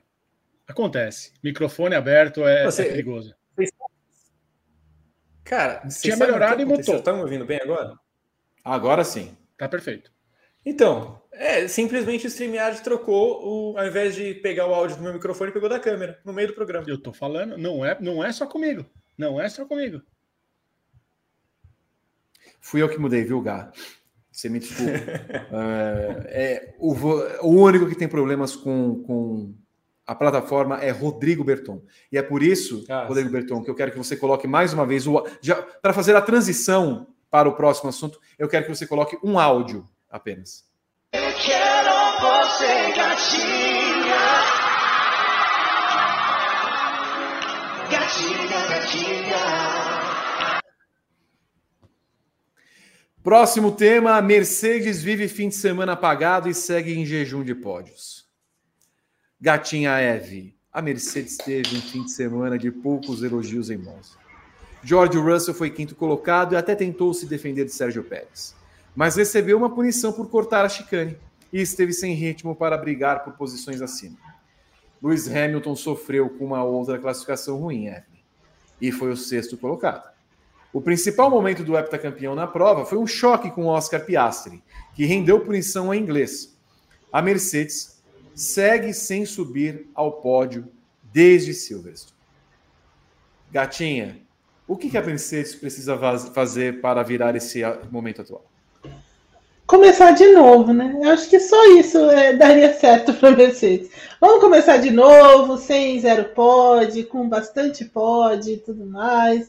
Vamos fazer um. um... Você sabe que é a, a, a minha irmã, né? Agora que ela é uma professora e tudo mais, cheia de honras e tal e tal. Lá eles têm uma coisa que eles chamam de retiro, sabe? Que leva todo mundo para um lugar assim, fora, no mato, entendeu? E o povo tem que sobreviver lá e cumprir as missões e fazer é, trabalhar em equipe. Hum? É, me, menos agressivo que o limite, mas é, é mais ou menos isso não vai levar telefone, né, celular, nem nada disso, vai ter que fazer as coisas todas lá. E trabalhar, enfim. Então, a Mercedes devia fazer isso. Devia pegar todo mundo, ir para um retiro nas montanhas, entendeu? E fazer lá, a sua, cumprir essas tarefinhas e depois começar de novo. Porque, de novo, a, a, a Mercedes não, não consegue tirar o, o melhor. Porque, assim, se, o, que, o que me espanta é: começa sexta-feira, tudo bem, não tem um grande ritmo de classificação, deu para notar que eles estavam com problema com os pneus macios e tal. É, não, né, o Hamilton não se classificou bem, mas o Russell ainda conseguiu um, uma sobrevida ali, ainda conseguiu se classificar melhor e tal. Mas aí chega na corrida, as decisões que eles tomam de estratégia, para mim, é uma, é uma incógnita. Eu acho que o, o James Vowle está fazendo falta dentro da, da Mercedes, né? Porque o cara tá largando ali com pneu duro, com o carro com tanque cheio, eles sabem que esse não é o melhor momento, não é a melhor da, da, performance do carro da Mercedes. Eu não sei por que, que eles fazem isso. Entendeu? Eu não, eu não, entendo essas coisas. O Russell ainda conseguiu ali tentar uma briga com o Pérez no início, mas assim, não, não, não tem velocidade reta o carro. Né? Muito, muito é, evidente, né? Porque a, a, a, Mercedes, embora goste desse tipo de pista, também preferiu uma, uma, uma configuração parecida com a ideia que a, que, a, que a Red Bull teve, mas a distância técnica entre o carro da Red Bull e da Mercedes é, é um pouco grande, né? Então, assim, não, não vai surtir o mesmo efeito. Então, assim, a Mercedes já começa errando aí também, nessa configuração. Ao invés de fazer que nem a Ferrari, olha, Vamos apostar aqui no que o carro é bom e tentar ganhar dos caras na velocidade reta? Não. Vamos tirar, vamos, vamos dar, vamos dar a pressão aerodinâmica nesses carros. E aí deu no que deu, né? Tudo errado. Gastou demais pneus, trabalhou muito, muito, de forma muito equivocada com relação à estratégia. Os dois pilotos acabaram punidos também, que olha, parabéns pelo, pelo desempenho, parabéns, né, mesmo. É, então, assim, essa eu me irritei um pouco. Essa é, porque assim, tem coisas que eu não entendo, eu não entendo porque as equipes fazem. Então, assim, é, é outra, outra etapa para Mercedes esquecer. Esquecer que existiu, entendeu? Como lá na Holanda, esquece que existiu isso, volta um pouquinho às casas e começa de novo. É, porque só assim, e assim, né, no final de semana, nossa, né, renovação, vamos continuar fortes e tudo mais. Só bobagem, só bobagem, só decisões erradas, e no fim das contas acaba o Toto Wolff falando que ah, o cara ganhou 10 vitórias, não, é só uma coisinha de Wikipedia, ah, francamente, né? Vá ser recalcado lá em outro lugar, que já me irritei. Ai, que susto. Desculpa, me irritei um pouco. Me irritei um pouco. Ô, Gá, o segundo lugar nos construtores está ameaçado? Eu acho que não, por falta de quórum, né? É... Eu não, assim, eu, eu tô cansado da McLaren já. A McLaren me, me gerou um estresse muito grande nas últimas três corridas. É, Aston Martin, para mim, como, como diriam os jovens interneteiros, foi com Deus, né? E, e a Ferrari, para mim, é, vai ser terceiro lugar, tal, mas meio que largou já 2023. Ela mesma fala que está trabalhando em 2024. Então, eu não consigo imaginar quem vai tirar esse segundo lugar da Mercedes. Por mais que a Mercedes não mereça muito esse vice, ela vai, às vezes, a gente está falando aqui, o fim de semana da Mercedes foi muito ruim, né? O carro não estava bom, os pilotos tomaram punições bizonhas, né? A, punição do George Russell é uma das coisas mais toscas desse ano, né? É, o, cara, o cara saindo dos boxes com o segundo pior carro do fim de semana na frente dele de 35 voltas, ao invés de ele tentar passar, ele resolve enfiar o carro na chicane e cortar caminho, né? É, é, óbvio que ele sabia que ele ia ser punido. Até a entrevista dele meio que disse que ele escolheu a punição. É, o Hamilton estava preso atrás dos caras ali do pelotão Albon, deu uma porrada no Piastre, liber, liberou o pelotão. Né? Então, é, a Mercedes ainda deu sorte de ficar em quinto e sexto. E mesmo assim pegou bons pontos. Mesmo assim pegou bons pontos. Pega o comparativo aí. Perdeu da Ferrari, é verdade, mas pega as últimas cinco corridas, a Mercedes dá uma surra na Ferrari. Compara com a McLaren. A McLaren teve mais uma vez um carro fora dos pontos. Aston Martin. Aston Martin só tem um piloto, e nesse fim de semana o carro estava especialmente uma tragédia. Falta, falta adversário. Falta adversário. Para mim, a Mercedes vai ser vice-campeã por osmose, por falta de quórum, né? falta de rival. E é, um, é aquele vice que, que não tem que comemorar. Né? Só aceita, pega o dinheiro e vai para casa. Eu comentei a semana passada o glorioso TCR South America World Tour e dentro da, do, da competição tem vários, vários mini campeonatos, né? Tem a Copa Trophy, tem três pilotos e aí dois deles abandonaram a corrida em São Luís na primeira volta. Então o Adalberto Batista só ganhou é, ganhou sozinho e foi no pódio sozinho. Esse campeonato deveria ser a mesma coisa. A Fórmula 1 deveria instituir isso. Ó, não tem segundo, não tem terceiro, não tem quarto, tal. Só a Red Bull sobe no pódio e é premiada. O resto não participou. É tudo brincadeira, é tudo uh, fora de questão para que você não premie quem não mereceu nem um pouco, porque desistiram do campeonato. As outras nove equipes desistiram do campeonato. Não fazem nada. A Red Bull é o Adalberto Batista da temporada 2023. Esta frase precisa ser cunhada para os devidos fins. E ele comemorando com o champanhezinho dele, tá? jogando lá. Né? Ai, ai. A que ponto? Um salário de Hamilton. A que ponto chegou? Ô, Evelyn, você gosta do Adalberto? Não, mentira. Fala. Perdão, eu estou calmíssimo. Estou muito calmo. É, Lewis Hamilton, Evelyn. O Hamilton foi lá pedir desculpas para o Oscar Piastri. Mas eu reparei que as pessoas estavam um pouquinho exaltadas para falar do Hamilton. Foi para tudo isso? Ou assim, pô, mas assim, Hamilton, pelo amor de Deus, meu filho. Você já está passando do ponto. Ai, esses pneus não vão durar até o fim da prova. Aí vem o.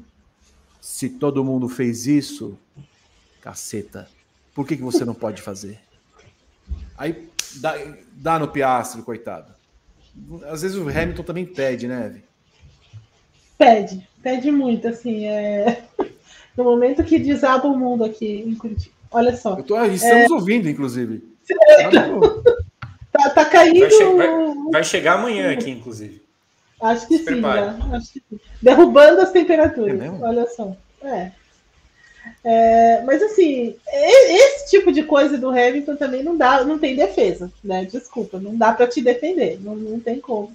Essa, esse tipo de, de, de, Ele falou que, que ele pediu desculpas e tudo, né? E tal, porque é, o Piastri estava no ponto cego dele, ele não viu o Piastri. E aí, enfim, ignorou a presença do rapaz ali e, e destravou o trenzinho, como o Gá, o Gá falou é, isso não tem defesa. Esse tipo de comportamento não, não tem defesa. Assim, pediu desculpas, ok e tal. E o Piastri também estava meio chateado, porque já estava chateado também com a, com a própria situação dentro da McLaren, que também não é das melhores e tudo mais, que é uma hora vai, vai dar ruim lá mesmo. É, e falou: bom, olha, tudo bem, né? Vamos, segue o baile, né? Mas não vai voltar a minha posição, não vai adiantar nada, nem nada disso. E ele tem, acaba tendo, tendo razão, né? Nesse tipo de coisa. Mas assim, é, é, cada vez mais claro a satisfação do Hamilton, né? Tipo, um saco cheio já de, de, de todas essas questões envolvendo a falta de competitividade da, da Mercedes. Mas assim, ele tem de ser um profissional e fazer a parte dele também né? E não cair nessas armadilhas aí de, de é, né, desse tipo de, de, incidente, né? Pô, ele tem sete títulos mundiais, né? Não dá para cair nesse, nesse tipo de armadilha. Desculpa, com todo respeito e tudo mais, quem sou eu para falar qualquer coisa sobre o Hamilton, mas assim, esse tipo de incidente é inaceitável por parte dele, né? E essas reclamações, esse mimimi todo, e assim, a, a, a, Mercedes, na minha visão, errou muito a estratégia dele. Errou muito. Não tinha nada que largar com aquele pneu duro, tanque cheio, o cara perdeu um monte de posição é, e coisa e tal, não conseguiu recuperar, se, né, se envolveu nesse acidente que gerou uma punição também. Então, assim, tudo errado, tudo errado. Até entendo a frustração, né? Você se vê nessa posição, assim, mas ele não pode cometer esse, ele não pode ter esse tipo de comportamento. Simples assim. Não vive boa fase, né, Gá?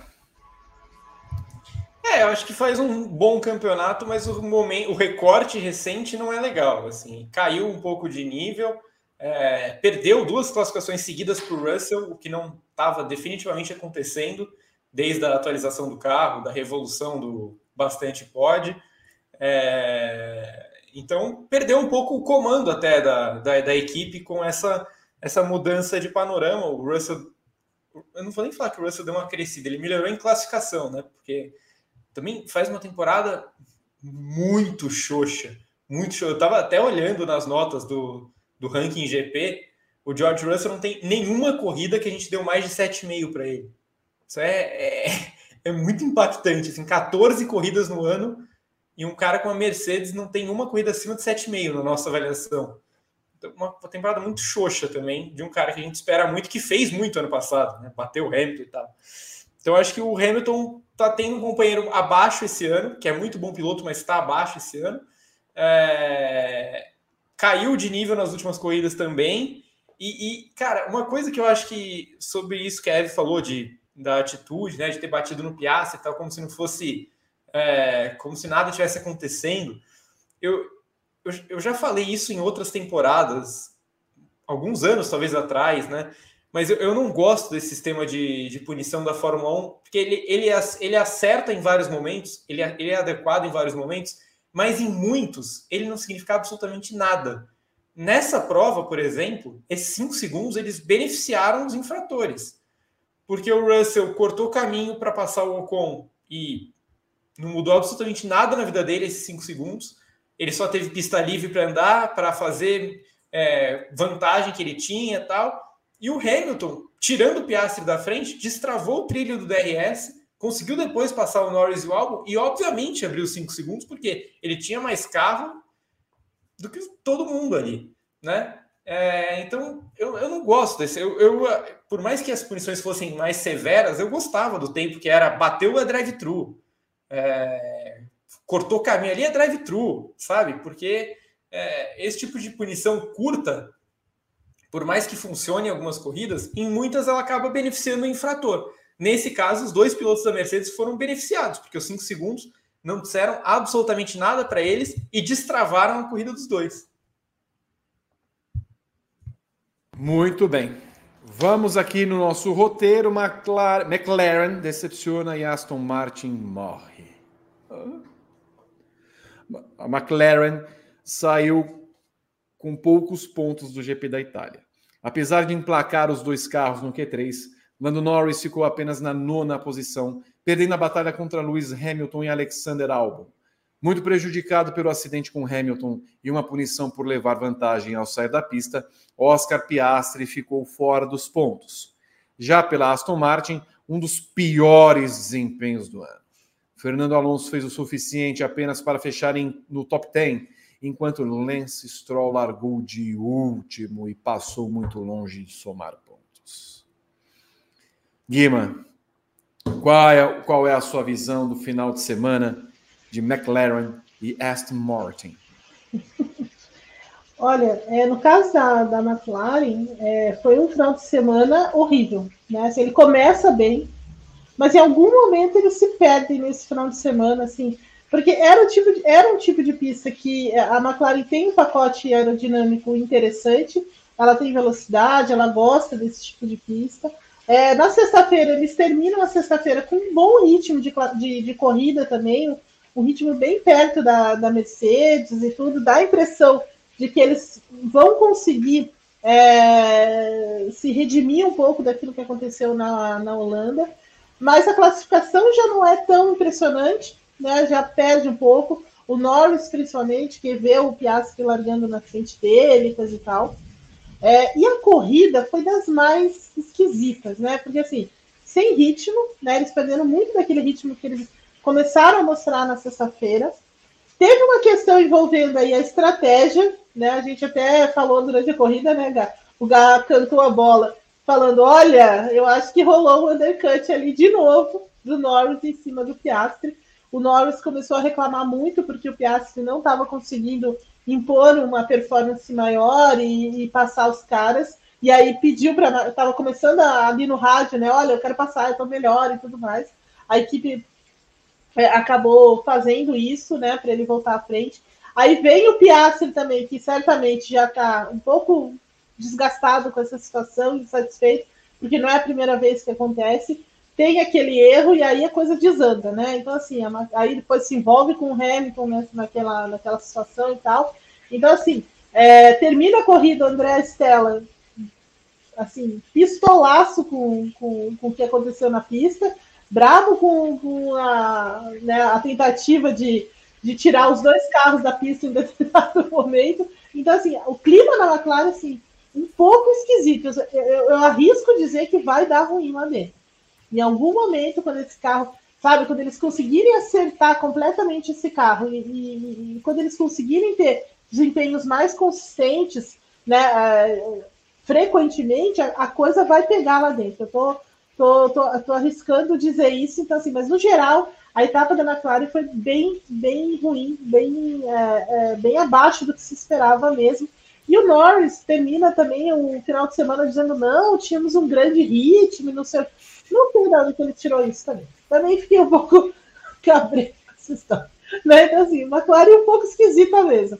A Aston Martin, ela sofreu porque ela não é, o, não é a pista para o carro deles. Né? Basicamente é isso. Assim.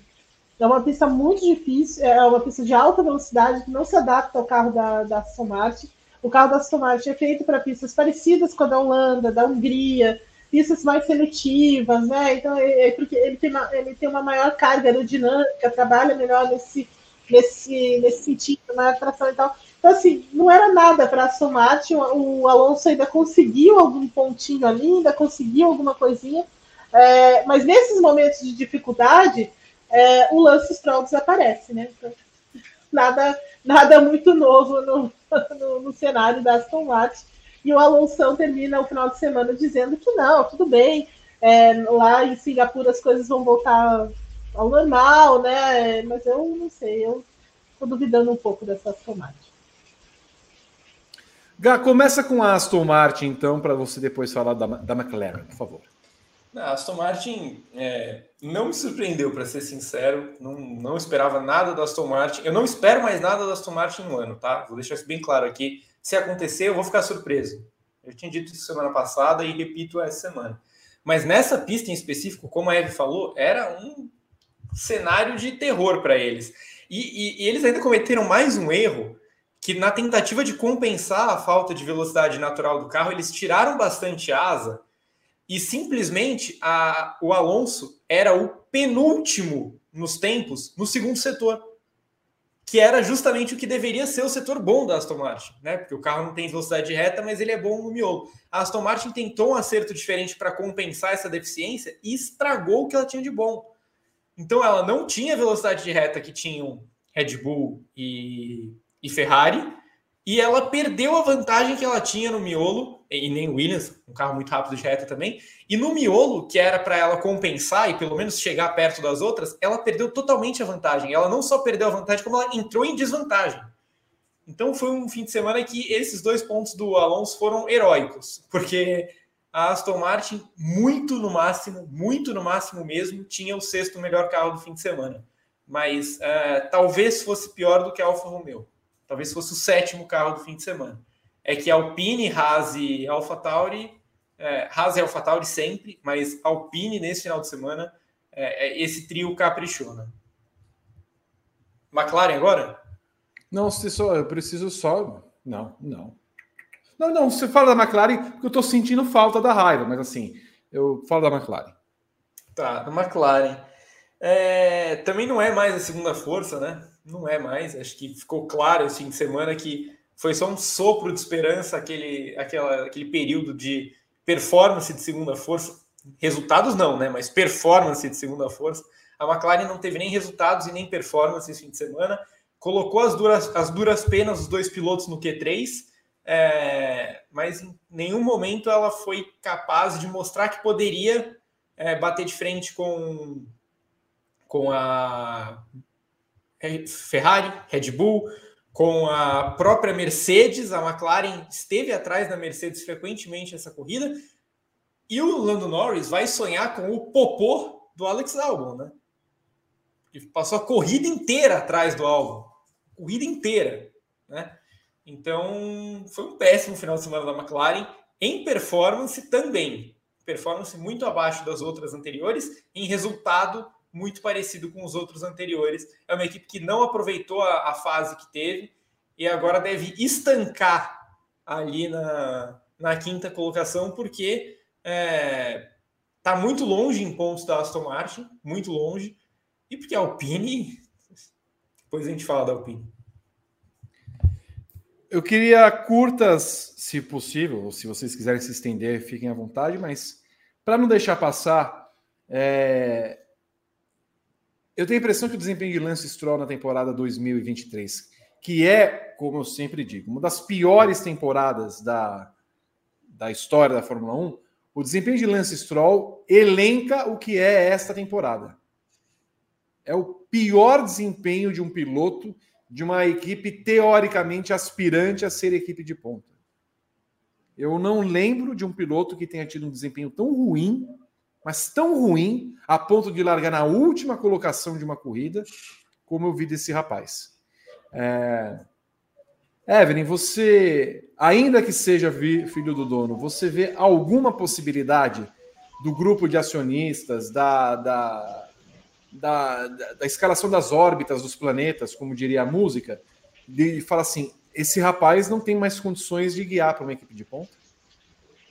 É, ele não tem condições mesmo. É, o, só que assim, né?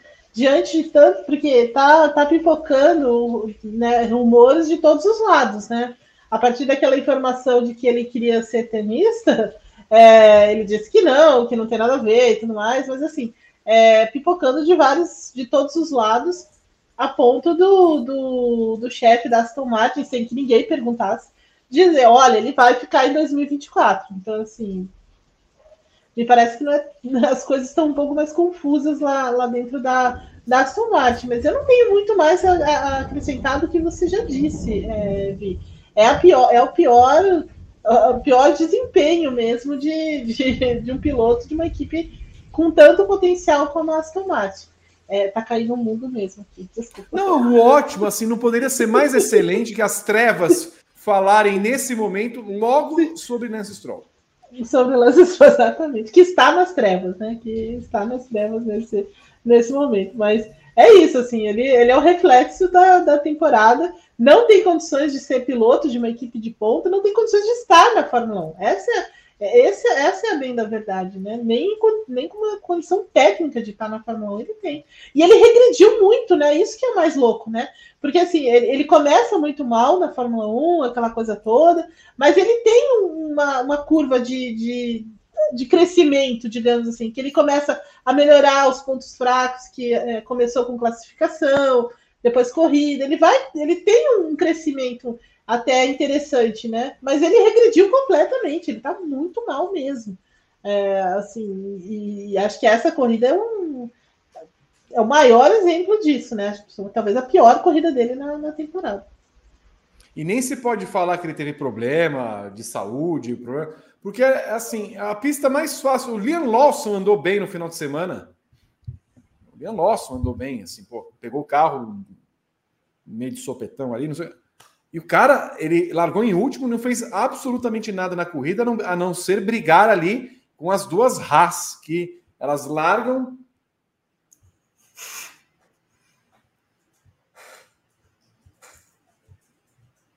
É mais gostoso ir para lá. Não tem condição, Gá. Eu, o Stroll, eu vi, acho que foi o Renato Ribeiro, inclusive. Talvez um, um desempenho similar a Heikki Kovalainen quando esteve na McLaren. É, é pior, né? O Kovalainen ganhou corrida. Assim, na boa, o Stroll nunca vai ganhar uma corrida, gente. É, a, o, o, os deuses da Fórmula 1 tentaram já fazer o Stroll ganhar corridas. Tentaram, mais de uma vez. As coisas conspiraram para o Stroll ganhar corrida. Eu sempre lembro aquele GP da Itália que o Gasly ganhou, a corrida estava na mão do Lance Stroll, né? Porque ele largava em terceiro com um carro muito mais rápido que os dois caras da frente. Ele, alguém lembra que o Stroll chegou naquele pódio? É porque a, a imagem da corrida é o Gasly lá defendendo, tirando o vácuo do Sainz. O Stroll simplesmente assentou ali na terceira posição e ficou. Né? É, eu concordo plenamente. Dessas equipes de ponta, é o pior piloto, a pior performance uma temporada da história, que eu me lembre, é essa do, do Lance Stroll. É uma performance bizonha, bizonha. Tem um top 5 até agora na temporada, um top 5. É, o tempo todo andando muito atrás do Alonso, acho que foram duas corridas, né? Que ele chegou na frente do Alonso só em 14. Classificação também é um massacre. É, o desempenho dele em classificação consegue ser muito pior que o de corrida, e o desempenho de corrida dele já é muito ruim. É, é, é uma temporada medonha. Assim, a temporada do Lance Stroll é, é medonha, e eu não sei se vocês viram isso, mas tem aquele aquele Grill the Grid que a Fórmula 1 faz no YouTube dela, que é bem divertido, né? São joguinhos entre os pilotos e tal. É, eu tava, tava fazendo ontem com a minha namorada um desses jogos, é, que era o para quem foi feita essa para quem foi dita essa frase, sobre quem foi dita essa frase. Aí tem diferentes frases ditas por pilotos ou por chefes de equipe e tal. Aí tem uma frase que é tipo: é, ele é um dos pilotos mais privilegiados é, tecnicamente da Fórmula moderna, uma coisa assim. Mas falta ele ainda um passo a mais, uma coisa assim, nessa linha. Obviamente ninguém acertou, mas era Otmar Zofnoyer sobre Lance Stroll. E as reações dos pilotos quando revelam que é o Stroll é, é assim, é cinema. O próprio Stroll fica em choque quando é revelado que foi sobre ele a frase. O Alonso faz Lance? Ok. É, eu recomendo muito que vocês vejam esse trecho. De, é, os vídeos são ótimos, mas esse trecho do joguinho das frases é brilhante. Arte. Eu vou ver. O resto do pelotão em Monza. Alexander Albon sim, a gatinha. Mais uma vez surpreendeu com a Williams e somou pontos com a sétima posição. Enquanto Valtteri Bottas a criança do grid, voltou a ficar no top 10, completando a lista dos pontos em Monza e fez a Alfa Romeo foi é, fez a Alfa Romeo pontuar pela primeira vez desde o GP do Canadá. Evelyn, Alexander Albon ainda vai chegar no top 5 nesse ano? Olha, assim, eu acho que precisa acontecer algumas coisas para que isso, assim, sabe, para dar certo, assim. Porque as pistas que tem agora para frente não são pistas que vão se, se adaptar muito como Monza para o carro da Williams. Então, assim, já começa a ser um pouco ruim. É claro que a Williams tem algumas cartinhas na manga, ela tem algumas peças, né, alguma flexibilidade com esse carro e tudo mais, mas assim, vai, vai, vai depender muito da sorte. Vai depender muito da sorte, de corridas muito malucas, só que essa não é uma temporada de corridas malucas, né? Esse é o problema. a gente não está tendo corridas malucas, não está tendo coisas muito diferentes e tudo mais. Então, acho muito difícil que isso aconteça em condições normais. Só em, em algumas situações muito especiais, muito circunstanciais, é, que, que a gente vai ter, ter alguma chance de ver o, o álbum mais à frente é, nessa temporada, porque simplesmente tem carros, né? Mercedes, é, mesmo a Aston Martin em alguns momentos, uma McLaren, sei lá, as duas Red Bull. Então, assim, é muita gente na frente dele para conseguir isso, por isso que só em questões muito, muito, muito, muito particulares mesmo. Mas ele está aproveitando as oportunidades, isso é, isso é verdade, né? Tanto em classificação quanto em corrida, ele está tentando mesmo é, fazer algumas coisas. O carro tem as suas limitações, né? Assim, tem limitações a, a, equipe tem limitações em termos de estratégia, em termos de leitura de corrida também e tudo mais. Então, assim, isso são obstáculos para o nosso Ansucinha. Mas, assim, é, o que ele está fazendo é, é, sensacional. Assim, ele está tentando tirar tudo que dá, ele está tentando entregar tudo que é possível aí. E como o Gá falou antes, o Lando Norris vai ficar sonhando com a traseira da, do carro da Williams por algum tempo. Inclusive, aconteceu uma coisa bem interessante depois da, da corrida, para quem assiste é, aquele programinha que a F1 TV faz, né, do, do pós-corrida, tem uma discussão entre o Lando Norris e o próprio Alexander Albon, que o Norris está assim, tipo, é, ele não consegue entender como ele ficou atrás do, do álbum e ele quer que o álbum explique isso para ele. Esse cara, não, dá para explicar tudo, mas assim, eles trocam muitas informações ali, é muito interessante. É, esse, é, é, esse, trechinho da, da, do pós. É claro que o Will Buxton depois atrapalha tudo, mas enfim, nesse, tre nesse trechinho bem, é bem, é, assim, é bem interessante. É, e, e, tudo mais. Mas o que o álbum faz nessa temporada é, é excepcional, de verdade. Eu já ia procurar para ver, mas esse. Ai, não, não, não. Não, não, não. Inclusive, ele deu uma cacetada em alguém é, nesse final de semana que estava apareceu na frente da câmera lá, ele deu um microfone na cabeça da pessoa. Meu senhor. Bom, uh, Valtteri Bottas pontuando, Gabriel Curti, é alguma esperança para Alfa Romeo ou foi porque assim, ó, não tinha quem pontuar, foi o Bottas? Beleza. Não tinha quem pontuar, foi o Bottas e beleza, né? Porque o próximo da lista era o Lawson, é, que é um bom piloto, fez um bom trabalho, mas não estava pronto para pontuar, nem tem carro para pontuar, né? Então caiu do céu ali para o Val a oportunidade. É, como diria Crack Neto, diga-se de passagem, a oportunidade caiu para o Logan Sargent. Foi o Sargent que assumiu o décimo lugar quando deu o que procurou todo.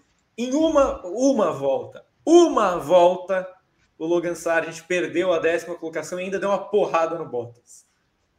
É... Não, não, sei mais o que dizer sobre este rapaz. O Bottas fez uma corrida mediana, é, digna, digna, uma corrida digna.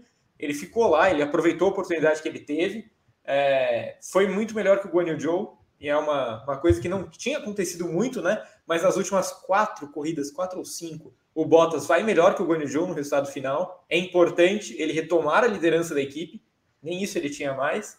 É, mas eu não acho que seja esperança para a Alfa Romeo, porque é, é, uma equipe que está é, deixando de existir, né? Uma equipe que está aí num processo de transição para Audi e tal, que está meio cumprindo tabela. Acho que quando as coisas é, derem muito errado para o resto, a Alfa Romeo pode aproveitar.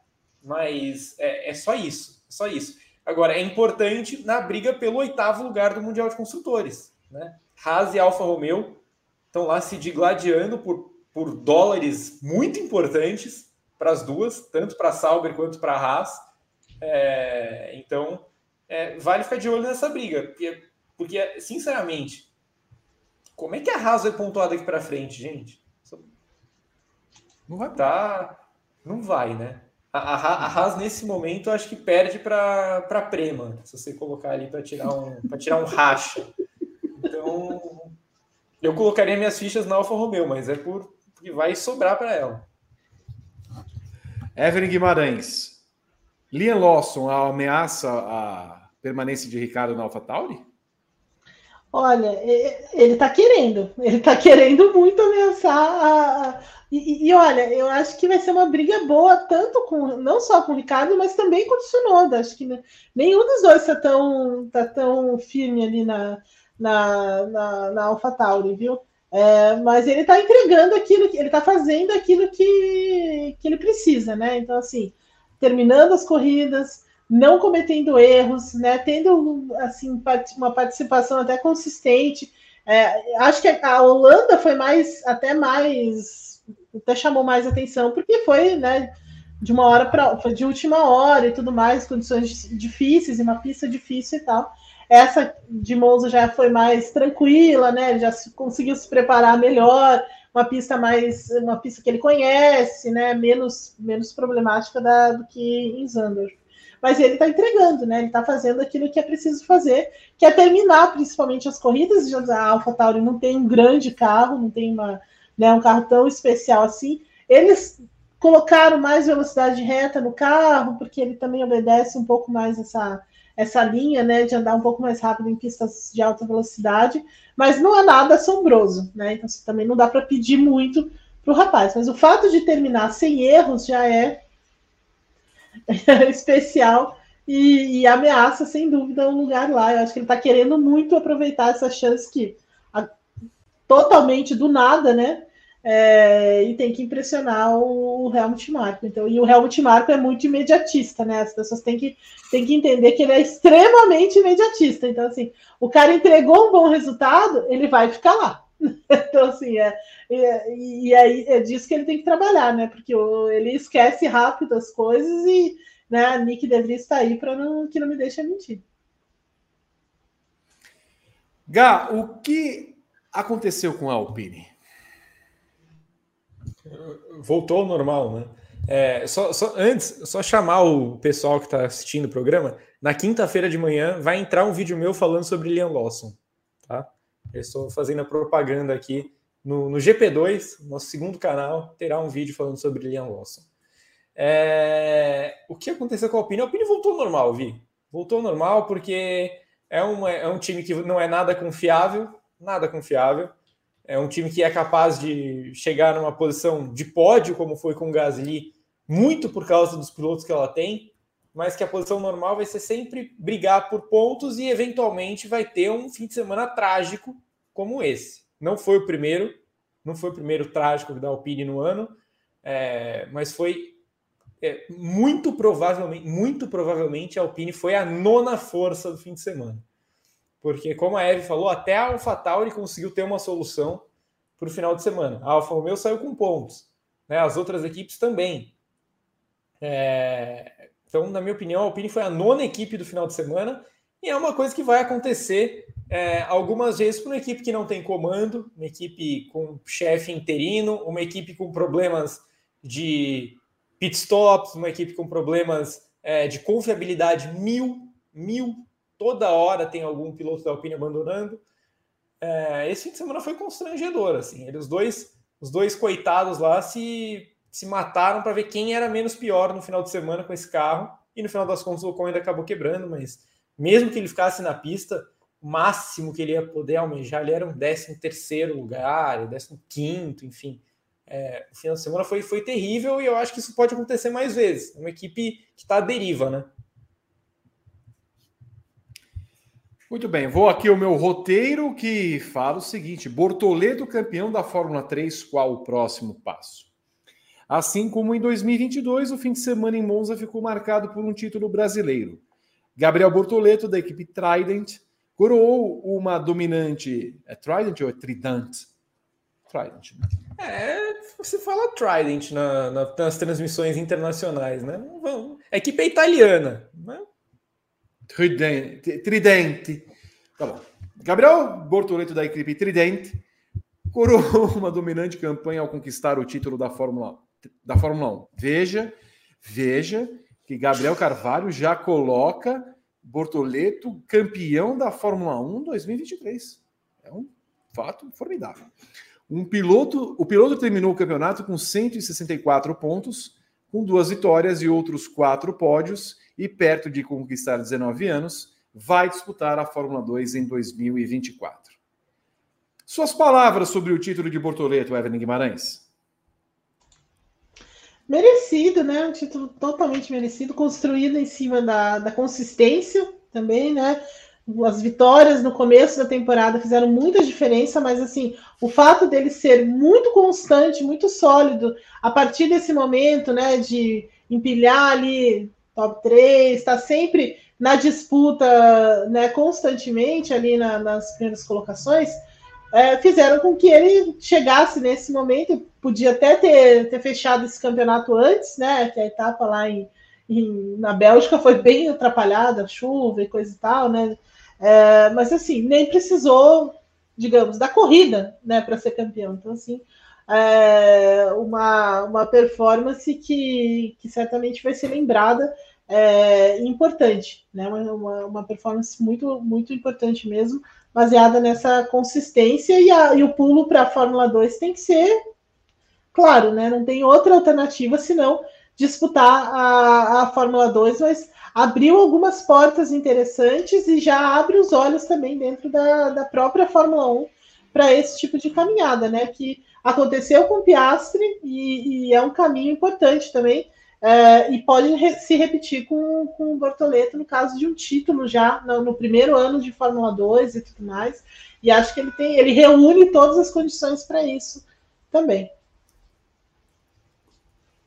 Muito bem. Gabriel Curti, o que falar do título de Bortoleto? É muito merecido, muito dominante. É, acho que é, vai muito na linha do que foi o título do Drugo ano passado da Fórmula 2, muita autoridade, com muito domínio quase o tempo inteiro. No caso do Bortoleto, mais impactante, porque era um cara que até ontem estava na freca, né, que vai subindo muito rapidamente os degraus nas categorias de base é, para a Fórmula 1. É, então ele não, não, se, não se chocou com o mundo Fórmula 3, ele chegou já de cara andando muito forte. As duas vitórias que ele teve nas duas primeiras etapas foram absolutamente fundamentais e ditaram o ritmo do campeonato, porque o Bortoleto pôde jogar com o regulamento o campeonato inteiro. Né? Ele criou uma gordura muito boa nas primeiras duas provas e ele soube usar o regulamento no resto. Ainda teve etapa cancelada, então muitos pontos a menos na Emília-Romanha. O calendário é enxuto, muito curto, na minha opinião, curto demais. Deveria ser mais longo. Né? Eu, eu defendo que a Fórmula 2 seja mais longa, mas a Fórmula 3 é, é ainda mais curta, então ela precisa ser ainda mais longa do que ela é hoje. É, mas o Bortoleto fez a parte dele muito bem feita. Ele sabia de tudo isso que estava acontecendo, de que eram poucos pontos em disputa, que o campeonato ia ser achatado em, nos caras que estavam atrás dele. Então, vários momentos o rival dele no campeonato é, mudou muito. Né? Então, termina o ano com o Cola Pinto mais próximo, mas aí teve é, o Zeke O'Sullivan ameaçando em determinado momento, o Paul Aaron, enfim. É, no final das contas, o Pepe Marti também, o Gabriel Mini, mudou muito o quem era o cara que poderia alcançar o Bortoleto, e o Bortoleto estava sempre na frente. É, e foi muito legal ver, depois dele ser campeão, que ele ficou mais solto e falou assim: bom, agora não preciso mais jogar com regulamento.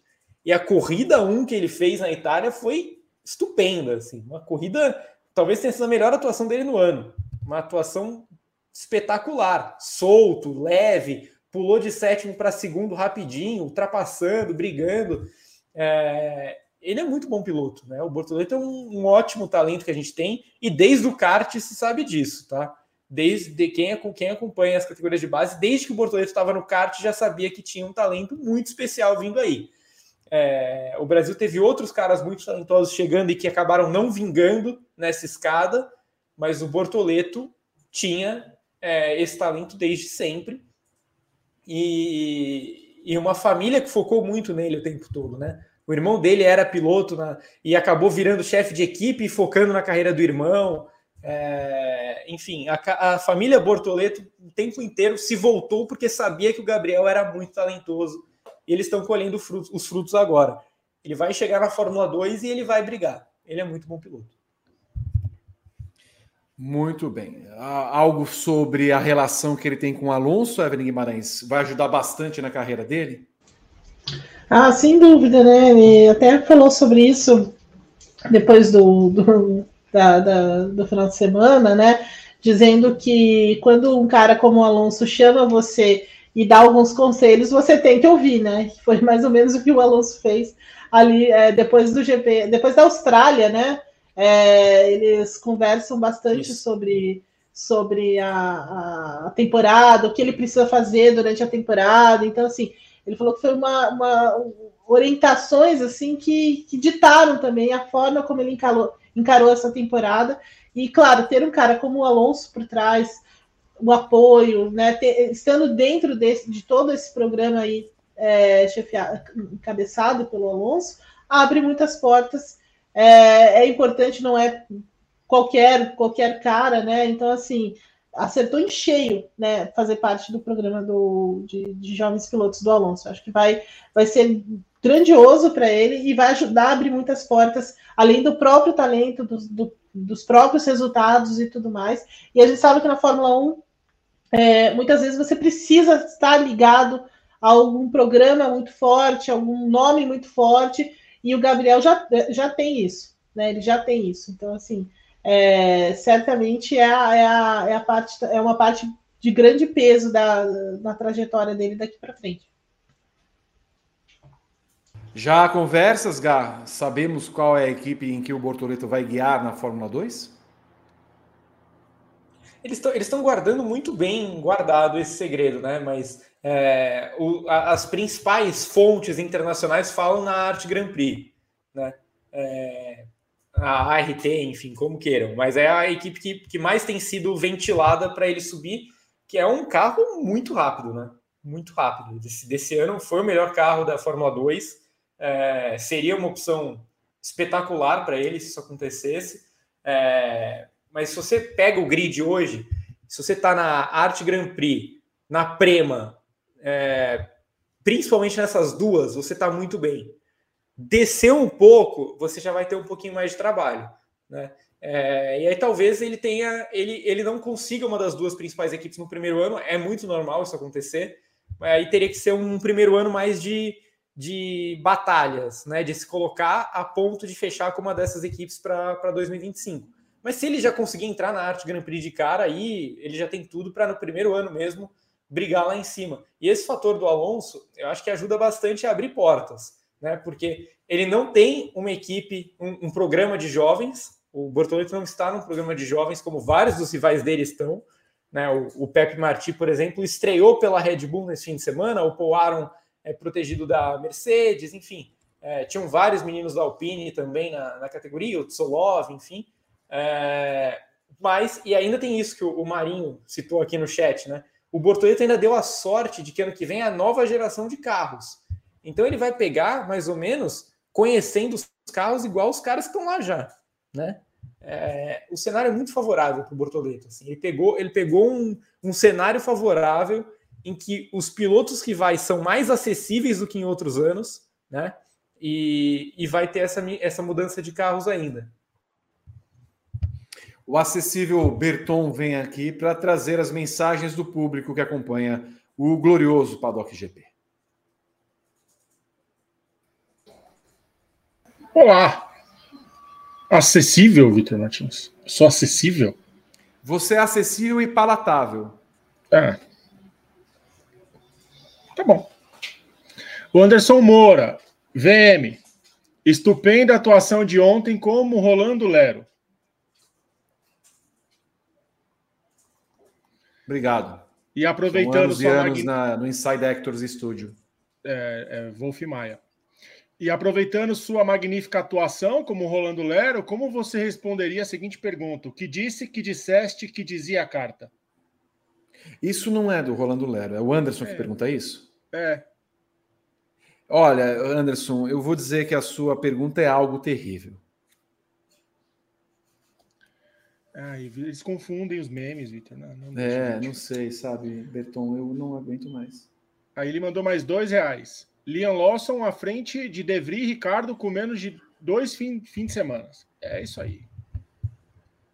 Tá, tá na frente na tabela do campeonato já. É o único que conseguiu um décimo primeiro lugar que não se chama Tsunoda nessa equipe. Marcelo from the Block. Ontem eu não assisti. O que aconteceu? Vá assistir depois do paddock. Terminou o paddock, você vai assistir ao programa. Desde quando? Agora eu sou resenha de programa. Ah, faça-me um favor. Eu tenho que ficar contando para você o que aconteceu no programa, Marcelo? Não, vai assistir Por o programa. sabe? Ah, pelo amor de Deus. E Johnny Ponaf mandou boa noite, amigos. Renato Luz falou que nossa musa do Paraná está puro garbo e elegância. Verdade.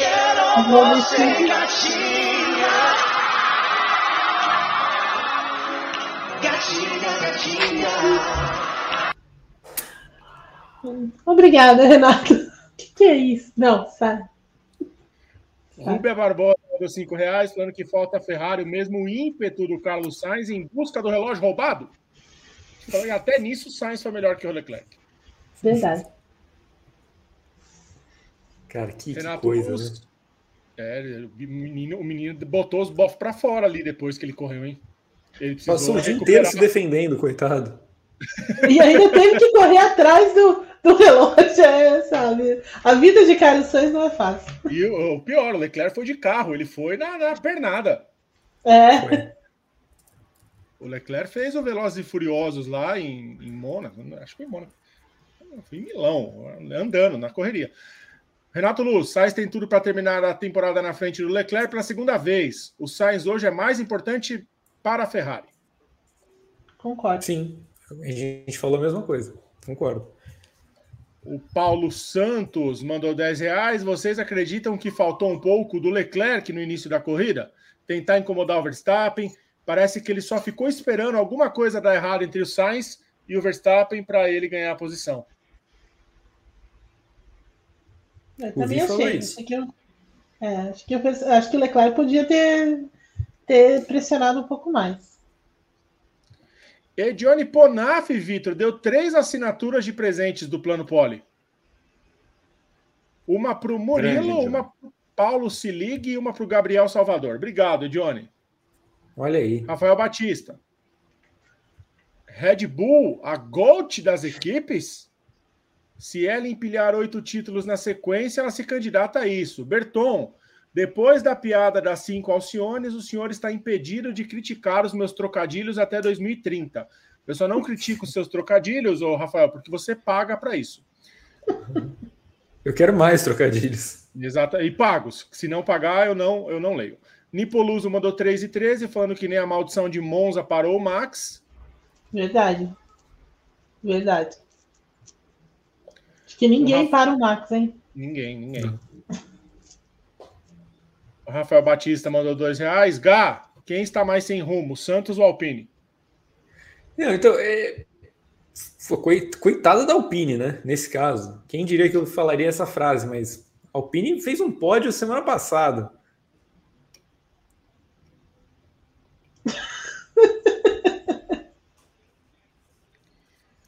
E o Santos? O Santos tem duas vitórias nos últimos 21 jogos. Isso não é um meme, é um fato. Nenhum pódio para o Santos. Rafael Batista, foi morar numa casinha nhá, infestada de cupim, pim, pim. Saiu de lá, lá, lá, o Bertonzinho onhou, olhou para mim, olhou para mim e fez assim. Deixa o like. Ele Deixa o Vitor, like. Eu tenho que ler. Ele pagou, eu tenho que ler, Vitor. Pagou. Deixa o like. Se ele não tivesse. Falando em cupim, eu me pergunto como entrou o Siriri aqui na. Tem Então, uns 7 ou 8. então, foi isso mesmo que eu fui fechar a janela. Você devia ter levado isso a minha está fechada. E Está a fechada a sua. janela. Eu estou me perguntando como este bicho filho da mãe entrou aqui. Siriri, Fazendo a família. que é cupim. Para quem perguntou se cupim voa, o siriri é um cupim. Da casta voadora de cupins. Da casta. Casta. É. Emerson Passos. A Ferrari sente falta até hoje do seu trio de ouro. Enquanto o Vitor procura os cupins. Trio Que de ouro, isso, Luca? Badoer, Luca Badoer, Mark Gené e. Giancarlo Fisichella. Era o trio de ouro da Estava Ferrari. lá, inclusive. Tá. Vai, Vi. Vai, Alcaraz da Zona Norte. Meu Deus. Ó, que vai ser o destino deles. Rafael Batista. A Red Bull é igual ao Manchester City. Muitos sucessos recentes, mas não se compra a tradição. A Ferrari é igual ao Manchester United. Muitos títulos, mas faz tempo que não ganha nada. A McLaren é o Liverpool. Teve lampejo recente, mas está complicado. A Williams é o Arsenal. Desde os anos 2000 só faz figuração. Respeito o Arsenal. Eu não entendi porque não acompanho a Premier League.